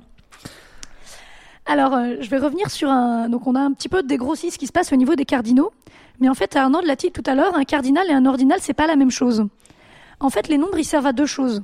Ils servent à compter combien on a de pièces, un espèce de total, en fait, c'est le cardinal, mais ils servent aussi à compter si la pièce que je considère là, c'est la troisième, la neuvième ou la cinquième. Ça a l'air d'être la même chose, mais en fait, c'est pas le cas. Et c'est pas les mêmes usages qu'on a. Le cardinal, ça va être pour une espèce de global, et l'ordinal va nous permettre de dire celui-là, c'est le troisième ou le quatrième. Donc, on va maintenant reprendre tout ce qu'on a fait jusque-là, mais on va, on va, on va rajouter l'ordre. Parce que justement, ce qui compte, c'est l'ordre. Donc, c'est bien, vous m'avez déjà dit ce qu'était un ordre. Ça, c'est cool. Donc, on va considérer encore des ensembles, comme tout à l'heure, des ensembles de, de ce que vous voulez. Et il faut qu'ils soient ordonnés. Tu as dit ce que c'était un ordre. C'est même, on va donc, on va même donner un ordre total, c'est-à-dire que tout le monde est ordonné avec l'ordre total. Ça veut dire que deux nombres sont forcément comparables l'un à l'autre. Il y en a un qui est plus grand ou l'autre qui c'est l'autre qui est plus grand. Et un ensemble bien ordonné, c'est-à-dire qu'on ne doit pas avoir de suite infinie décroissante, strictement. C'est-à-dire qu'on ne pourrait pas descendre, faire des, des suites de nombres qui descendent indéfiniment. On finirait par euh, Ben, arriver à zéro. arriver à zéro ou deux nombres pareils. Voilà. D'accord? Donc, par exemple, si on prend les entiers, on voit bien qu'on peut qu'on peut pas faire descendre, même si on a une infinité d'entiers, d'entiers Il faut positifs. pas commencer par la fin. Surtout si on est à, à l'infini. Bah, ça change rien, même si on part de très haut, en descendant, on va finir par, au bout d'un moment, plus avoir de place et devoir, euh, devoir s'arrêter. D'accord. Donc ça, c'est très important. Donc euh, voilà, je ne vais pas parler de, euh, oui, on- avec l'axiome du choix, comme a dit Arthur, on pourrait peut-être tout bien ordonner. Bon, je ne vais pas partir sur ces questions quasiment religieuses. Je vais juste supposer qu'on a des ensembles bien ordonnés. Enfin, cela étant, euh, cardinaux, religieux, mais vas-y. Ouais, c'est ça, il y a pas mal de blagues possibles à faire. non, mais d'ailleurs, les, gens- les gens qui fréquentaient avec l'infini, ils voyaient des anges et des diables. donc, ah euh, bah voilà. oui, en même temps, c'est quand même assez, assez particulier là, hein, quand même comme, comme raisonnement. Donc voilà, on a, euh, on, a, on, a nos, on a nos ensembles bien ordonnés. Et comme pour les cardinaux, on va dire que c'est le même ordinal si on peut les mettre en bijection, mais il faut que la bijection conserve l'ordre. Parce que sinon, ça sert à rien. Donc on veut des bijections qui conservent l'ordre.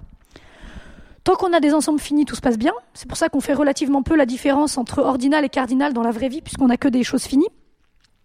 Mais c'est quand on prend de l'infini que ça commence à devenir un peu rigolo.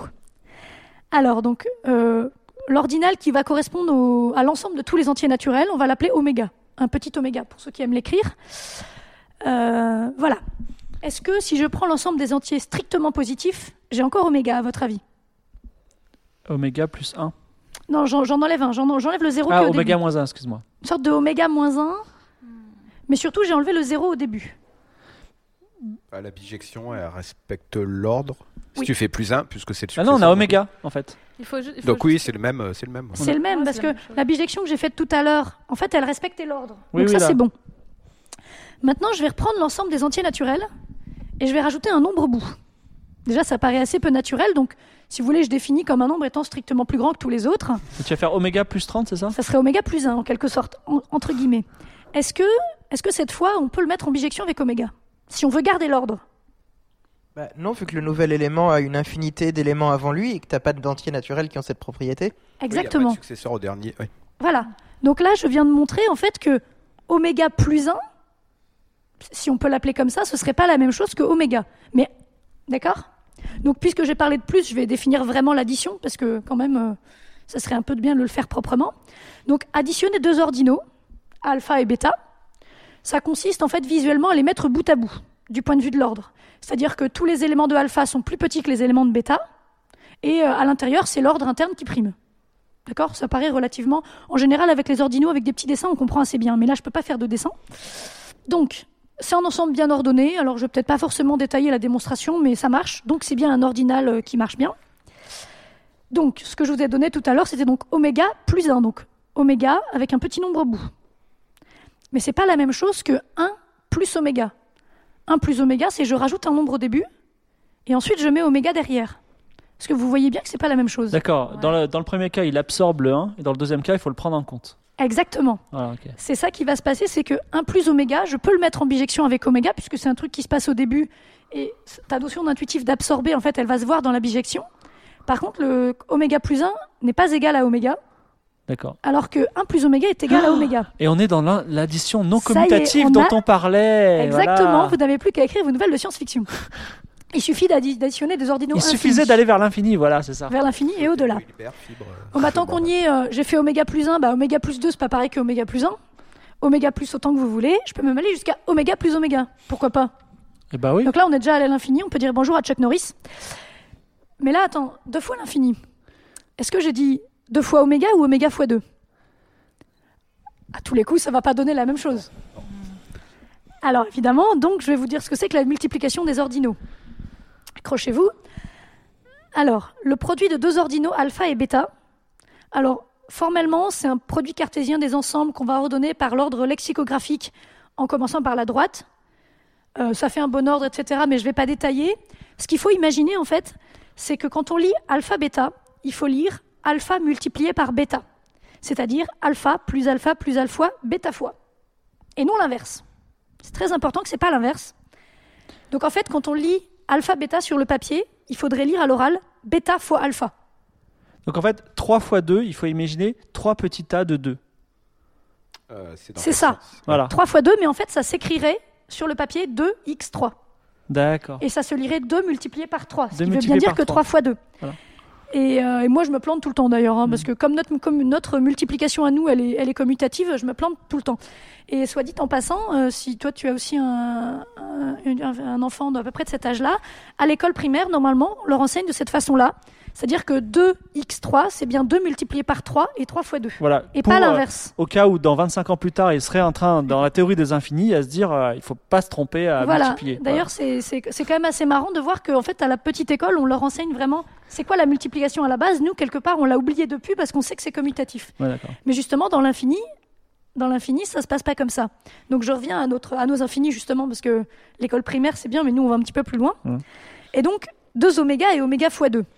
2 oméga, c'est 2 multiplié par oméga. Donc, c'est 2, puis 2, puis 2, puis 2, etc., bout à bout. Donc, ça, avec une bonne bijection, c'est oméga. Vous êtes d'accord? Faut la trouver. Oui. bah, Simplement, c'est c'est un petit peu comme les nombres pairs et les nombres, et les nombres entiers. Quoi. Je, le- mon premier, mon premier 1 du, du premier, ça va être 1, le deuxième, ça va Je sais être pas oui, si tu connais la, la métaphore de. Est-ce qu'on a on- la métaphore de l'hôtel d'Hilbert C'est C'est globalement le même principe que la métaphore de l'hôtel de Hilbert, sauf qu'il faut garder l'ordre en fait. voilà. L'hôtel de Hilbert, c'était plutôt pour les cardinaux. D'accord. Mais oui, elle, est- elle est relativement connue comme petite histoire. D'accord. Donc ici, si j'ai en fait les nombres 1, 2 de mon 1, 2, puis 1, 2, puis 1, 2 et que je veux garder l'ordre, je peux le mettre en relation avec oméga. Oui. Par contre, oméga 2, c'est donc oméga multiplié par 2. Donc là, c'est oméga, puis oméga bout à bout. Donc là, c'est pas oméga. C'est deux fois l'infini. C'est quelque part euh, deux fois l'infini, mais, euh, Ouais, mais voilà. un grand ouais. Donc là, il faut s'imaginer que, euh, que voilà, on a une multiplication qui est non commutative, mais bon, faut dire qu'avec l'addition non commutative, on était quand même globalement mal barré. Euh, Il y a aussi une exponentiation ordinale si ça vous amuse, mais je vais pas rentrer dans les détails parce que sinon, euh, je pense qu'on va vraiment tous avoir besoin de doliprane. Oui, Quand on pense qu'il y a pas mal de chercheurs qui, enfin, les, les gens qui ont cherché ça sont devenus fous, c'est pas de la blague. Donc Non, il faut quand même, euh, il faut quand même y aller doucement. Mais comme vous le voyez, finalement, compter jusqu'à l'infini, c'était pas si dur que ça. Faut prendre le temps de se poser correctement. Et bien maintenant, je vous laisse euh, vous amuser à écrire des nouvelles de SF avec des ordinaux transfinis. Ça pourrait donner des choses assez rigolotes. voilà. Merci euh, Denise. Elle a dit transfini à la fin, euh, voilà, parce qu'on en avait un peu peur de ce mot, mais c'est de cela dont on parle. Donc, pour résumer un petit peu, Denise a repris les concepts qu'on a abordés, compter, ordonner, et s'est dit, allez, on va pousser ça au bout, on va pousser ça sur l'ensemble des nombres, l'ensemble des ensembles, et on est allé à l'infini, on a manipulé tout ça. Est-ce que ça suscite chez vous des réactions particulières ou des remarques? Ma petite remarque euh, est juste que. Alors pourquoi à l'école primaire ils enseignent les choses comme si c'était pas commutatif hein? Enfin, ça, pas- ça me paraît légèrement bizarre. euh. Je, je pense qu'il y a un formalisme de, de langage qui peut un jour euh, ressortir, euh, un peu comme euh, on se retrouve en première année de prépa euh, et on, ça- on apprend la division euclidienne, quoi. Alors. voilà. Après, c'est peut-être aussi que l'opération de multiplication. Enfin, je- vois justement, donc comme tu disais, j'ai des enfants qui apprennent à compter. Ils leur apprennent effectivement que 2 fois 3, c'est deux petits paquets de trois choses et que quand tu les mets ensemble, ça fait 6. Il se trouve qu'incidemment, c'est la même chose que si tu avais mis trois paquets de 2. Mais, enfin, comment c'est enseigné, l'opération de multiplication et pas. La commutativité les intéresse pas. C'est pas Je sais pas si comment dire. évident Ce qui en compte, fait, c'est le hein. fait que tu appliques une opération. Enfin, je trouve que l'intuition qu'il y a derrière l'enseignement de ça, c'est que tu appliques une opération qui est pas toujours commutative d'ailleurs en l'occurrence. Donc, si s'ils apprenaient à compter avec des matrices, enfin, c'est- chaud, hein, en salle déjà 2 quand même. hein. ouais. Là, je suis en train d'imaginer ma petite nièce de 6 ans avec des lunettes noires, un père noir en mode. Pardon. Non, mais ce qu'ils apprennent, euh, enfin, j'ai l'impression qu'ils apprennent d'abord le fait que les opérations mathématiques se font dans un certain ordre. C'est super chouette parce que l'addition et la multiplication. Parce qu'après, quand ils apprennent la division, donc en CE2, vers 8-9 ans, je crois, euh, c'est important de savoir que une opération, on n'est pas en truc polonais inversé, là. que- Enfin, que 3, quand tu mets les symboles à la suite, 3, le, le signe X, la croix, et 2, c'est bien important que tu aies un chiffre, une relation, un chiffre. Même si à l'école primaire, ils s'en fichent de tout ça, c'est quand même une notion. Les opérations, si tu veux écrire 3 fois 2, t'écris pas 3, 2 fois. Ouais. Et il se trouve que une opération comme la division, c'est important que quand tu divises, t'écris pas 3, enfin t'écris pas un couple, puis l'opération Donc toi, derrière. t'étais pas, bien- pas calculatrice polonaise. Non, ça m'a bien saoulé. ouais. Alors que maintenant, c'est bien utile pour euh, représenter Ah, les opérations. mais- Voilà, tout est Oui, c'est beaucoup plus. C'est à l'avantage d'être non ambigu. Ouais, et Est-ce ça, que. enfin, oui, oui, Arthur. D'abord, je tiens à signaler, tu as dit ce qui compte, c'est l'ordre, alors qu'on a essayé d'expliquer que ce n'est pas le cas. Euh, L'autre chose, je vais essayer de donner l'intu- moi l'intuition qu'on m'avait donnée pour les ordinaux. Je sais pas, si- je pense qu'elle passe à l'oral. Euh, oméga, c'est, tu, enfin, t'as une feuille de papier, euh, t'as- un bord gauche, un bord haut, mais sinon c'est infini dans les deux autres directions. Bon, Une déjà, feuille- feuille- prenons une feuille de papier infinie. Euh, seulement dans deux des quatre droite, directions. voilà, à droite, À droite et et en bas. Euh, oméga, c'est juste tracer un trait jusqu'à l'infini. Mhm. Et donc en fait, euh, bah, quand t'as un, quand t'as un point, bah, c'est un point. Et tu peux toujours tracer un trait jusqu'à infini après. Et par contre, si tu veux rajouter des choses encore après, bah, comme t'as été jusqu'à infini, il faut que tu redescendes à la ligne du dessous. Et c'est là où tu vois la différence. D'accord. Ah, et on peut faire un cube infini voir, ouais. et après un, un hypercube infini. Et... En fait, il y a, y a pas mal de. On peut trouver sur Internet pas mal de, de représentations plutôt euh, par le dessin des ordinaux, y compris de oméga plus oméga, etc. Qui, euh, je trouve, peuvent. Enfin, pour ceux qui sont visuels, ça peut aider de, de voir des petites choses comme ça. euh. Alors moi, avec Denis, je t'avais représentations je t'avais d'ordinaux. posé la question de Aleph infini. Alors euh, oui, effectivement, puisque ce qui- est rigolo, c'est qu'effectivement, il y a LF0, LF1, LF2. Bah, ici, on a des cardinaux ordonnés. Donc s'ils sont ordonnés, il faut les indexer par des ordinaux. Donc on l'appellerait Aleph oméga. Voilà.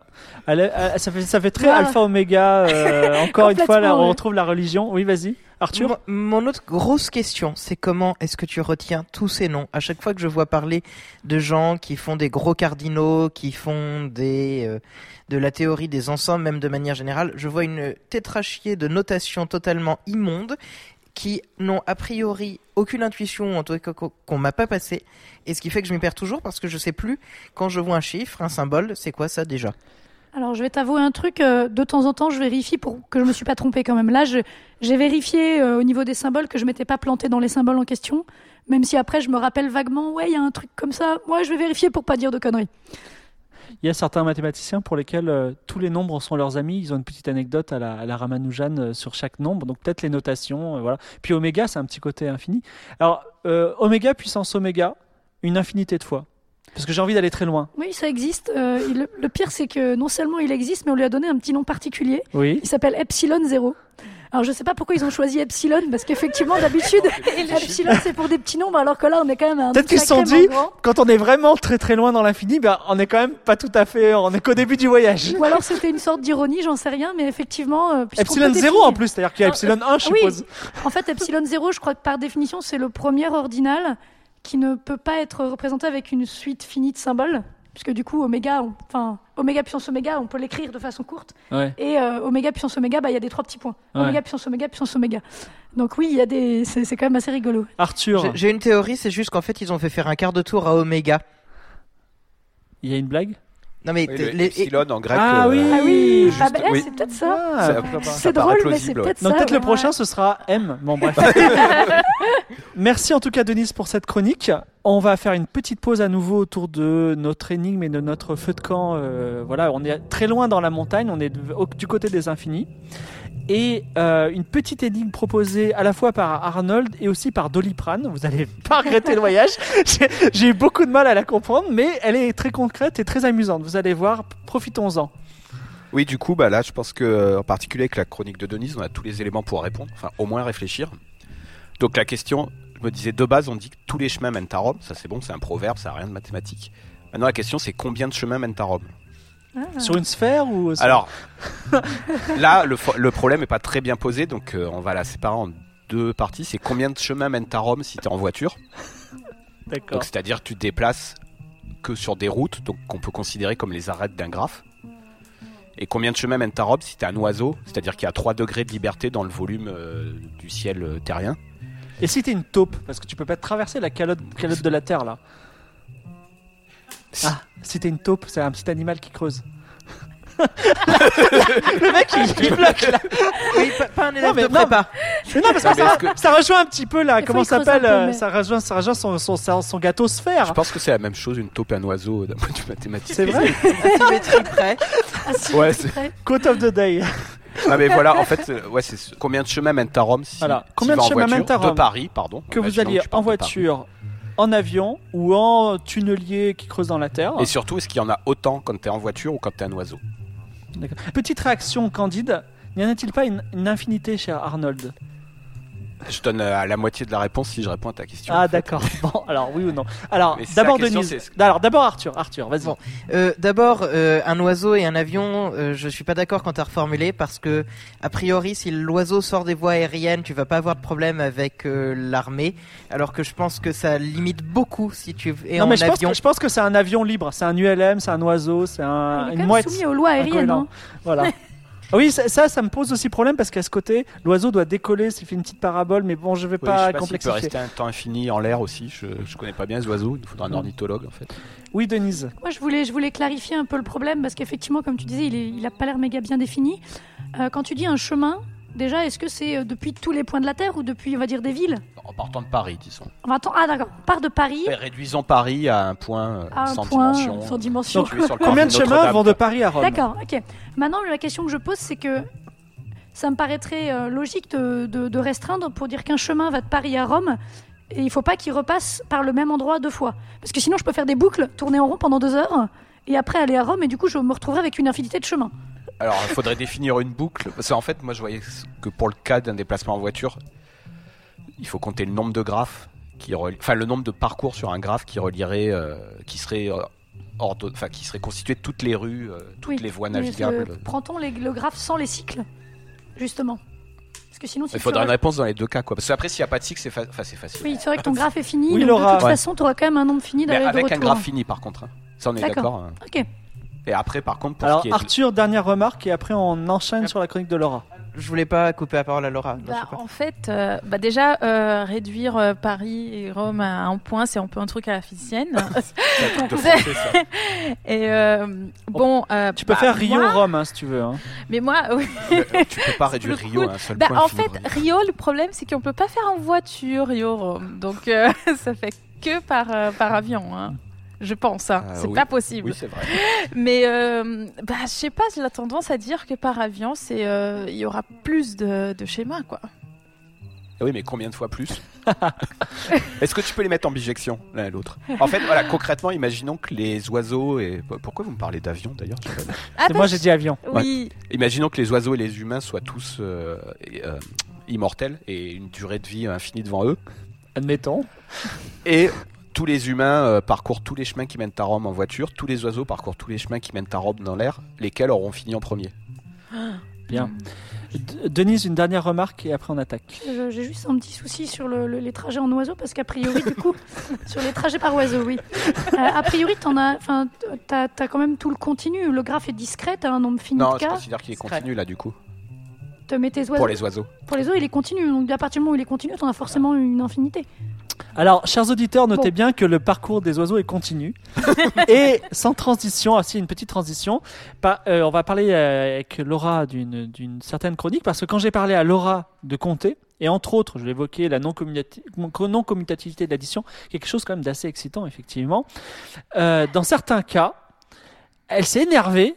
Elle a dit mais oui mais moi ça m'arrive tout le temps ça me rend folle elle m'a expliqué bon elle parlait un peu en brésilien je comprenais pas trop donc après cette exploration un petit peu théorique on va plonger avec Laura on redescend un petit peu on, on- on redescend un petit peu sur la terre ferme on part des infinis et on va parler d'un exemple pratique qui nous empoisonne la vie sur la commutativité de l'addition Bon, euh, on va se détendre un peu parce que moi, je vais parler d'un truc plutôt simple. hein. J'ai juste un problème en main. Je veux compter combien de nombres réels je peux avoir entre deux entiers consécutifs, exclus. Genre, disons, entre 1 et 2. Enfin, ça paraît simple, quoi.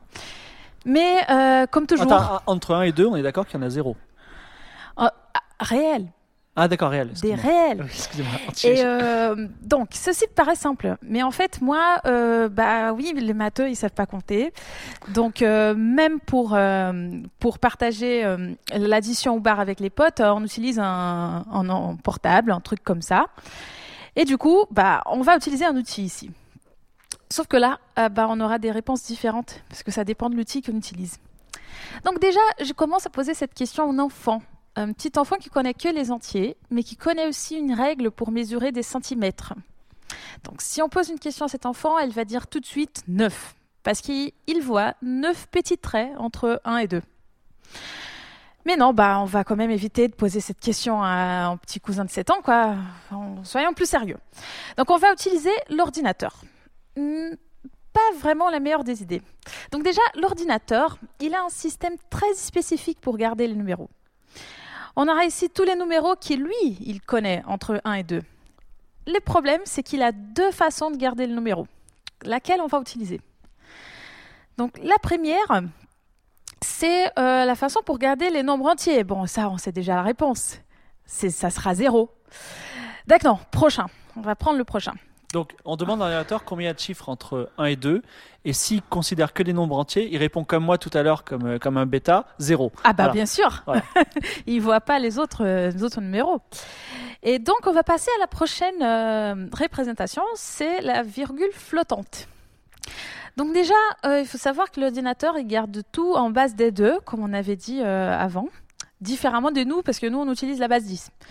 Donc c'est quoi cette histoire? Bah, Nous quand on écrit 12, on n'utilise que les chiffres 1 et 2. Donc 1, c'est la quantité de 10 à la puissance 1 qu'on a dans 12. Mais il nous reste 2. C'est la quantité de 10 à la puissance 0 dans 12. Donc on doit que écrire euh, ces, ces deux chiffres-là, 1 et 2, euh, pour le numéro 12. Et pas, euh, on n'a pas vraiment besoin de 12 unités de quelque chose, genre 12 bâtonnets de glace euh, comme on fait à la maternelle au Brésil. Donc maintenant, on va s'amuser à simplement écrire 12 comme une somme des potences des 2, où on ne répète pas les numéros. On aura 12 égale à 8 plus, cla- plus 4.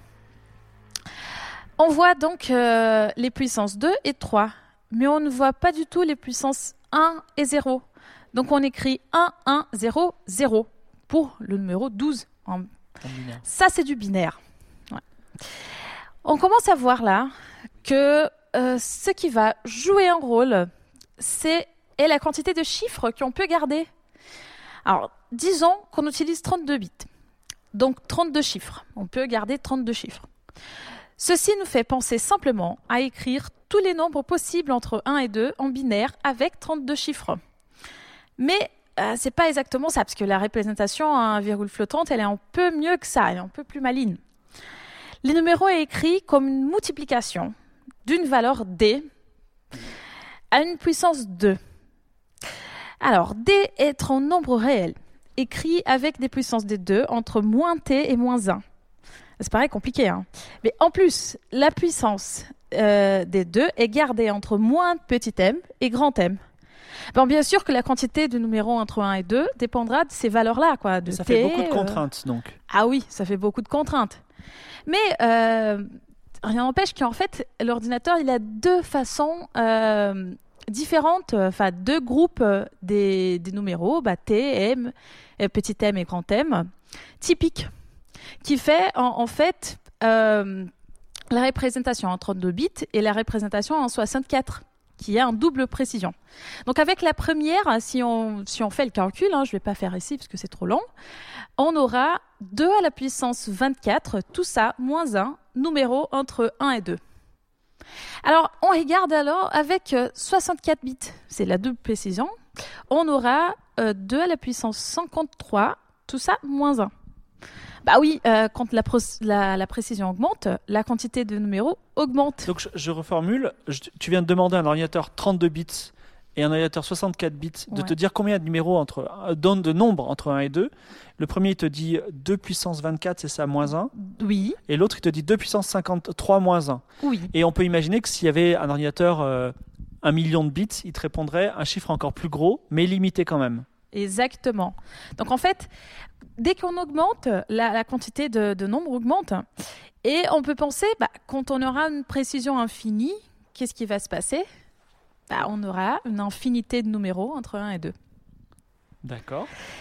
Mais euh, on ne peut pas avoir une précision infinie dans un ordinateur. Parce que ceci signifie euh, une quantité infinie de mémoire. Mm. Et ça, c'est impossible. On peut peut-être attendre euh, avec les, les ordinateurs quantiques qu'on attend toujours euh, une meilleure précision. Je ne Denise sais nous pas. en parlera un jour peut-être. Non, elle est, elle est- elle est Pas sceptique. non, hein. mais- Mais bon, pour le moment, on doit être contente avec ça. Mais attention, en fait, Arthur, il avait parlé de la commutativité de l'addition. Et ceci n'est pas exactement vrai pour un ordinateur. Donc euh, une opération, là tu es en train de nous dire qu'une opération, une addition n'est pas commutative pour un ordinateur. Ah Pas bah toujours. non. Non. Alors vas-y, explique-nous. Bah, pourquoi ça? Donc déjà, euh, on peut imaginer que hum, les, les numéros qui sont gardés euh, dans l'ordinateur, en fait, ils sont toujours arrondis. Parce que euh, s'ils sont pas arrondis, bah, il faut une mémoire infinie, donc euh, il faut les arrondir. Et donc, euh, on peut prendre un exemple très simple. Très simple. Euh, on a une calculatrice pourrie et qui écrit que des nombres avec quatre chiffres. Donc imaginons que moi j'ai 1000 euros sur mon compte bancaire. C'est le, le moment de richesse du mois avant de payer le loyer. Et je reçois 15,20 euros. Et après, je vais au supermarché et je dépense 24,10 euros. Donc je prends ma calculatrice pourrie pour euh, voir combien j'aurai euh, sur mon compte alors après tout ça.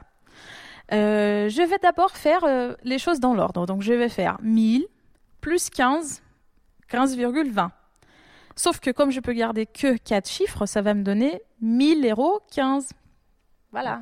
C'est, j'ai perdu les 20 centimes, quoi. Et puis après, je fais euh, moins 24,10, ce qui va me donner, euh, alors, 990,9 euros. Voilà. Alors, si, et si je, je- change l'ordre? Et si je commence par faire 1000 moins 24,10 bah, Ça fait euh, 975,9. Et puis après, je somme le 15,20. on aura euh, 991,10. Ça, c'est les résultats corrects.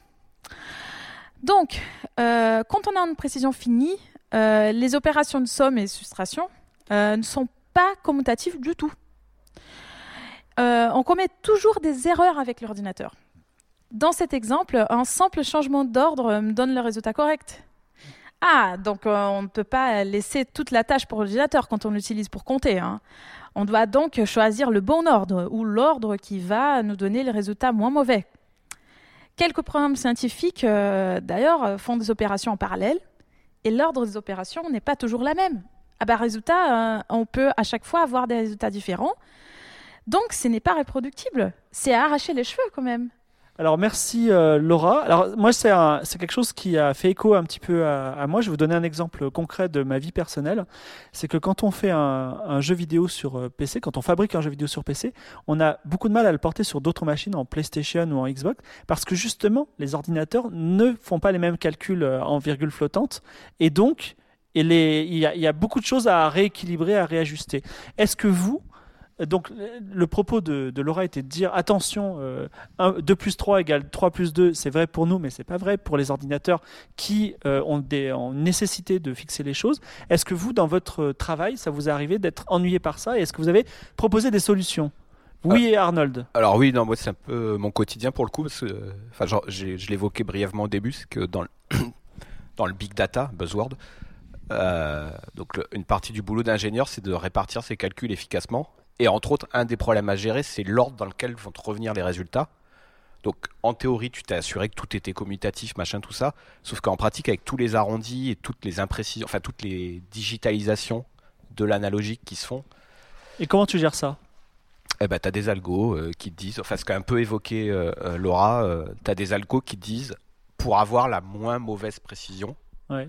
Euh, fais-le plutôt peu. dans cet ordre-là. quoi. D'accord. Ou alors euh, ne prends pas les résultats de lui s'il arrive avant, ou attends un peu, enfin tu as, des ordonnancements des calculs qui prennent en compte que tu as dit, bah, évite de me faire une erreur de plus de 0,01%, ce qui paraît ridicule, mais qui, Oui, qui, qui qui- peut avoir des l'est pas, en fait. conséquences à terme.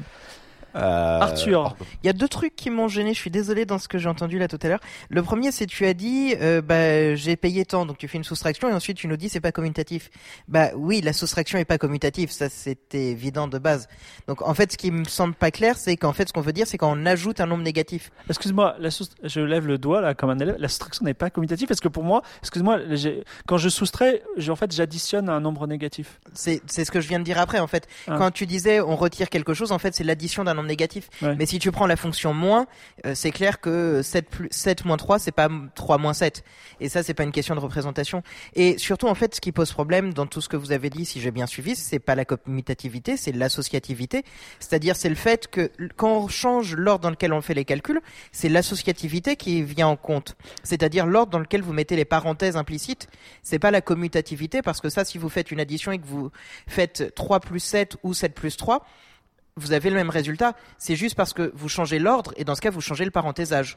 D'accord, mais si je comprends bien, en gros, on a un gros tas de calculs qui arrivent, qui est fait par des machines qui ont des limites, et donc on va dire, on va un peu, je vais dire un mot qui est pas très mathématique, on va un peu faire au feeling en disant, on va mettre les parenthèses comme ça, ce sera plus précis que dans un autre ordre, c'est ça? C'est ça. Ouais, Mais ouais, d'ailleurs, c'est euh, exactement ça. En général, euh, en, en général, quand tu as plein de choses à faire, fa- par exemple, tu as une somme, tu as une, plein de multiplications, tu as une équation euh, comme ça, tu as des, des multiplications, des sommes et tu as des divisions. hein.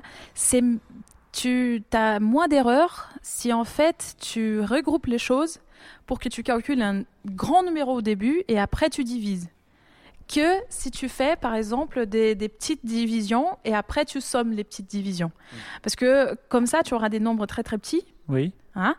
Et après, euh, quand tu fais la somme, bah, l'erreur, ça va. Tu vois, Elle va ça se- va se- Oui. d'accord. Donc c'est mieux que tu fasses euh, une somme énorme et après tu divises tout. En général, euh, mon- enfin, moi j'essaye de faire. Alors. Arthur veut re-réagir, mais Arthur est très l'homme de la rigueur. Vas-y. Non, non, là, ça n'a rien à voir. C'est pour donner un exemple qui m'est arrivé en tant que prof de, cette, de ce problème. Euh, un exercice que, qu'on donne à des élèves tout début euh, L1, c'est faire un triangle de taille n avec première ligne, euh, bah, enfin n fois n, euh, un triangle rectangle, donc vraiment le plus simple. Première ligne, il y a un point, deuxième ligne, il y a deux points. Et j'ai un élève qui a choisi de faire ça pour regarder la longueur de la ligne, ligne et d'appliquer le théorème de Thalès.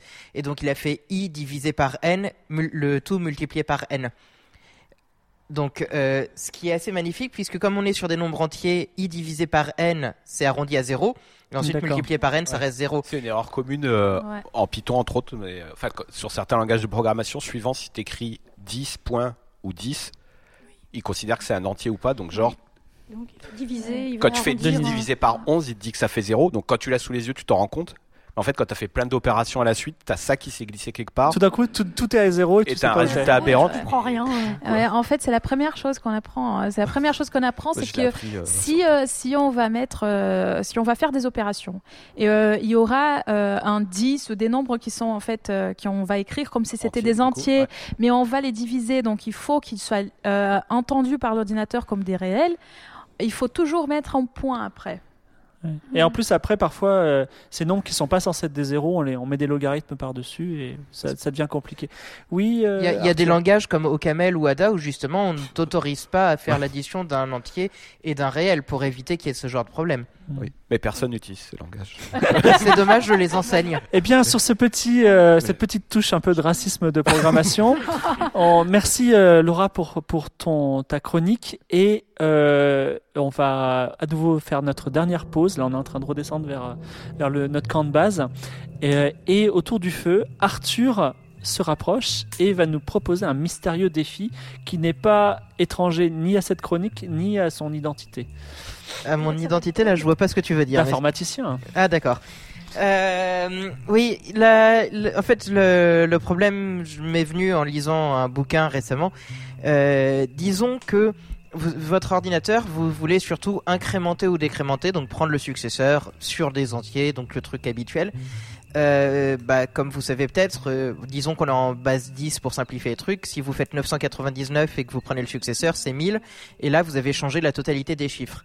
Euh, c'est moche parce que vous pouvez pas changer tous les chiffres en même temps et donc il y a des moments où vous allez vous retrouver avec euh, 990 puis 900 puis 10 euh, puis 000 et ensuite seulement 1000 quand vous aurez fait la totalité de votre incrémentation en supposant que vous pouvez pas faire votre incrémentation en parallèle. Donc comment modifier la base que ce soit la base 2 ou la base 10 on s'en fiche mais comment avoir un système de comptage qui vous permette d'incrémenter et puis on va essayer de décrémenter aussi où à chaque étape il y a un bit qui change ou un chiffre qui change.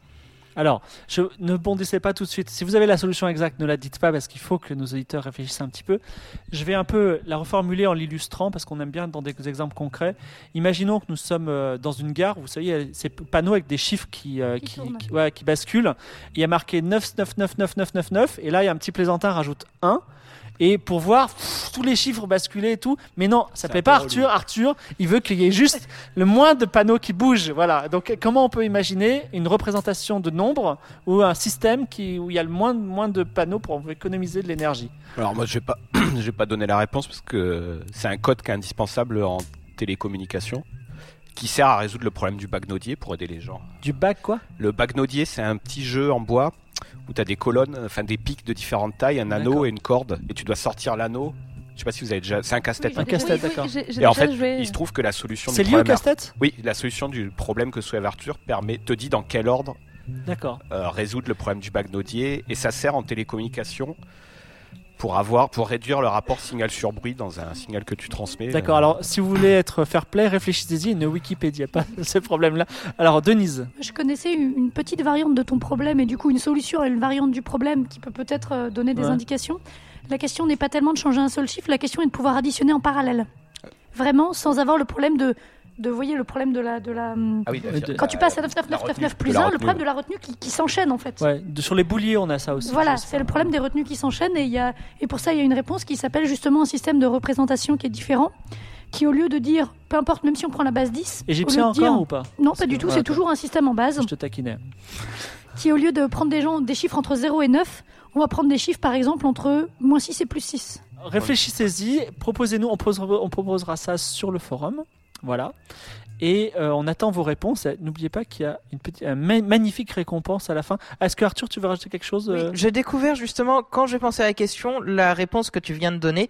Euh, par contre, c'est pas celle à laquelle je pensais à la base. Donc en fait, clairement, il y a plusieurs réponses. Je peux pas dire qu'il y a une seule bonne réponse, mais euh, il y a aussi d'autres réponses et en fait, ça sert à créer des structures de données efficaces aussi. Alors les réponses non orthodoxes mais euh, rigoureuses sont appréciées. Alors, avant de... Normalement nous sommes à la fin de notre émission, mais comme je vous l'ai dit en début d'émission, nous avons un invité surprise. Alors, ce pilote, euh, j'espère que vous l'apprécierez. Moi ça m'a pris 7 mois de travail et euh, j'ai eu beaucoup de difficultés, notamment cet été, à réunir une équipe de mathématiciens. Parce que les mathématiciens sont des gens très occupés. Et j'en rêvais la nuit. Et un nuit, j'ai fait un rêve. J'ai rêvé qu'on me disait Bah, t'as qu'à faire une intelligence artificielle qui serait ton chroniqueur qui te manque, tu vois. Et je me suis réveillé et j'ai écrit à Arnold parce qu'Arnold fabrique des intelligences artificielles et je lui ai dit Mais est-ce qu'on peut faire ça? Et comme d'habitude, il m'a dit C'est possible, mais j'ai pas le temps. et il a quand même, au fil des mois, parce que ça a pris plus de temps que prévu, fait fabriquer une petite intelligence artificielle s'appelle un enfant, en fait. voilà, on a, oui, il a un- comme un enfant, tout à fait. On, on l'a nourri. Donc, euh, en parallèle de l'émission, on va sortir un petit fichier audio dans lequel on va vous expliquer la genèse technique de ça. Ce sera un petit peu long, mais comme ça, vous pourrez créer chez vous une intelligence artificielle. Mais en l'occurrence, elle existe aujourd'hui. Elle s'exprime un petit peu comme un enfant qui a 4 mois, parce qu'elle n'a que 4 mois. Et on a essayé de lui poser des questions simples. Donc, on va lui poser ces questions et il y aurait eu quelques réponses. Donc, la question de Laura, est-ce que tu te souviens de ta question que tu avais posée? Qui penses-toi des maths? Que penses-tu des maths? Qui Alors, penses-tu des Les maths sont les mathématiques. Les mathématiques sont un master. La science est une providence. La science est une providence, c'est merveilleux. Alors en plus, je vais vous dire quelque chose. Je me suis dit, où est-ce qu'elle a trouvé ça? Je l'ai googlé, je l'ai pas trouvé. Donc c'est vraiment Non. out of nowhere. C'est vrai qu'il faut préciser qu'il y a vraiment pas. de- C'est une IA, c'est pas des règles préétablies d'association. Donc, Oui. alors l'entraînement, il s'est fait sur euh, la base des news Reuters 2012-2013 et... Et aussi d'un corpus de textes littéraires. des textes de grands classiques Voilà. français. Mais ça, on euh, donnera le détail. Mais en gros, effectivement, c'est c'est pas de la combinatoire, c'est pas des chaînes de Markov, c'est du réseau neuronal. C'est-à-dire que c'est une intelligence qui a réfléchi et qui a sorti cette, cette réponse. Voilà. euh, En lisant des grands classiques de la littérature, donc. Entre la, la- la science est une providence. Je me dis, mais où est-ce Oui. qu'elle a trouvé. En fait, elle a trouvé J'aime out of beaucoup cette phrase. C'est extraordinaire. Euh, Je crois que je vais la garder, celle-là. Ah mais attends, mais tu n'as pas vu ça? Et Denise, tu lui as posé une question? Vas-y, Oui. pose-lui. Alors, ma question était que penses-tu du doctorat? Le doctorat est un diplôme meilleur que le bac. Les femmes avec un doctorat sont enseignantes, les hommes sont physiothérapeutes. Les études, ce sont des compatriotes et des souvenirs. Les études, ce sont des compatriotes et des souvenirs. Mais attendez, je vais pas dire, mais Les elle- femmes sont professeurs. les femmes sont ah, enseignantes. Bah, bah, pourquoi pas Tu es enseignante, non Effectivement, enseignante. Et le- je veux dire un truc, c'est que le, le, le doctorat est meilleur que le bac. Je trouve que c'est d'une logique parfaite. mais Tout tu à fait juste. Tu vois déjà les gros biais d'enseignement parce que les. Enfin, même l'IA a appris à partir de nos textes que les femmes étaient enseignantes et les hommes physiothérapeutes. Donc, Même Ça, alors, c'est plutôt drôle. alors je sais pas, je vais regarder le biais de mon corpus, mais ouais. euh, alors Arthur, j'ai une mauvaise nouvelle pour toi. Tu avais posé une question, elle n'a pas pu répondre, mais tu peux quand même poser ta question. Alors, tu nous avais dit que la question c'est que penses-tu d'eux Donc, j'ai dit que penses-tu du fait d'avoir conscience de sa conscience? D'accord, donc là, Oui. pas de réponse. On, va- on peut rien dire. Et enfin, on a une petite question de Arnold sur le choix. C'était juste que penses-tu du choix Oui, du coup, enfin, qu'est-ce que le choix en mathématiques? Voilà. Enfin, en fait, je lui ai demandé exactement euh, quelles étaient les conséquences de l'axiome de choix, puisque Arthur m'avait posé la question et n'ayant pas de réponse. D'accord. Que- quelles sont Je les l'ai soumis à l'IA, Vas-y, redis la question, on va voir la réponse. Donc, quelles sont les conséquences de l'axiome de choix? Le choix en mathématiques est un calcul usuel. Le choix en politique est une stratégie. Le choix est un souci. Et voilà, le choix est un souci. Bah, on Le- hein, Qui a- dans- quand, on a, quand on a le choix, on a de l'embarras. hein, c'est ça, euh, Bah, de l'embarras du choix. si on- ouais. Donc, euh, retrouvez euh, en parallèle de cette émission euh, un petit, petit entretien et vous serez tous présents dans lequel Arnold nous expliquera euh, comment on a créé euh, cette intelligence artificielle. Peut-être un jour on lui trouvera un nom et une occupation et peut-être elle nous dira euh, son genre, je sais pas, ou des pensées comme ça. Elle nous a aussi produit un petit poème que vous pourrez écouter. Ce podcast, c'était Trajectoire, alors avec Arthur, Denise, Laura, Arnold. C'est un podcast de la société Qualité. que vous pouvez retrouver sur forum.dequalité.com et on a un petit Twitter, c'est trajectoire avec un S pod comme podcast tout attaché, trajectoire pod. Merci beaucoup au Tank, merci à Ghislain à la réalisation, merci à Lame pour son coaching. Alors, on a des petites personnes qui gravitent autour de l'émission qui nous ont bien aidés. Je pense à Hugo, qui est euh, cryptologue, Anaïs, qui est topologue, Claire, qui est partie à faire sa thèse en Californie, et euh, d'autres interlocuteurs, notamment à l'Institut Henri Poincaré, mais aussi à l'Éducation nationale. Ils se reconnaîtront. Nous vous remercions beaucoup. À bientôt pour une prochaine émission. Merci à vous.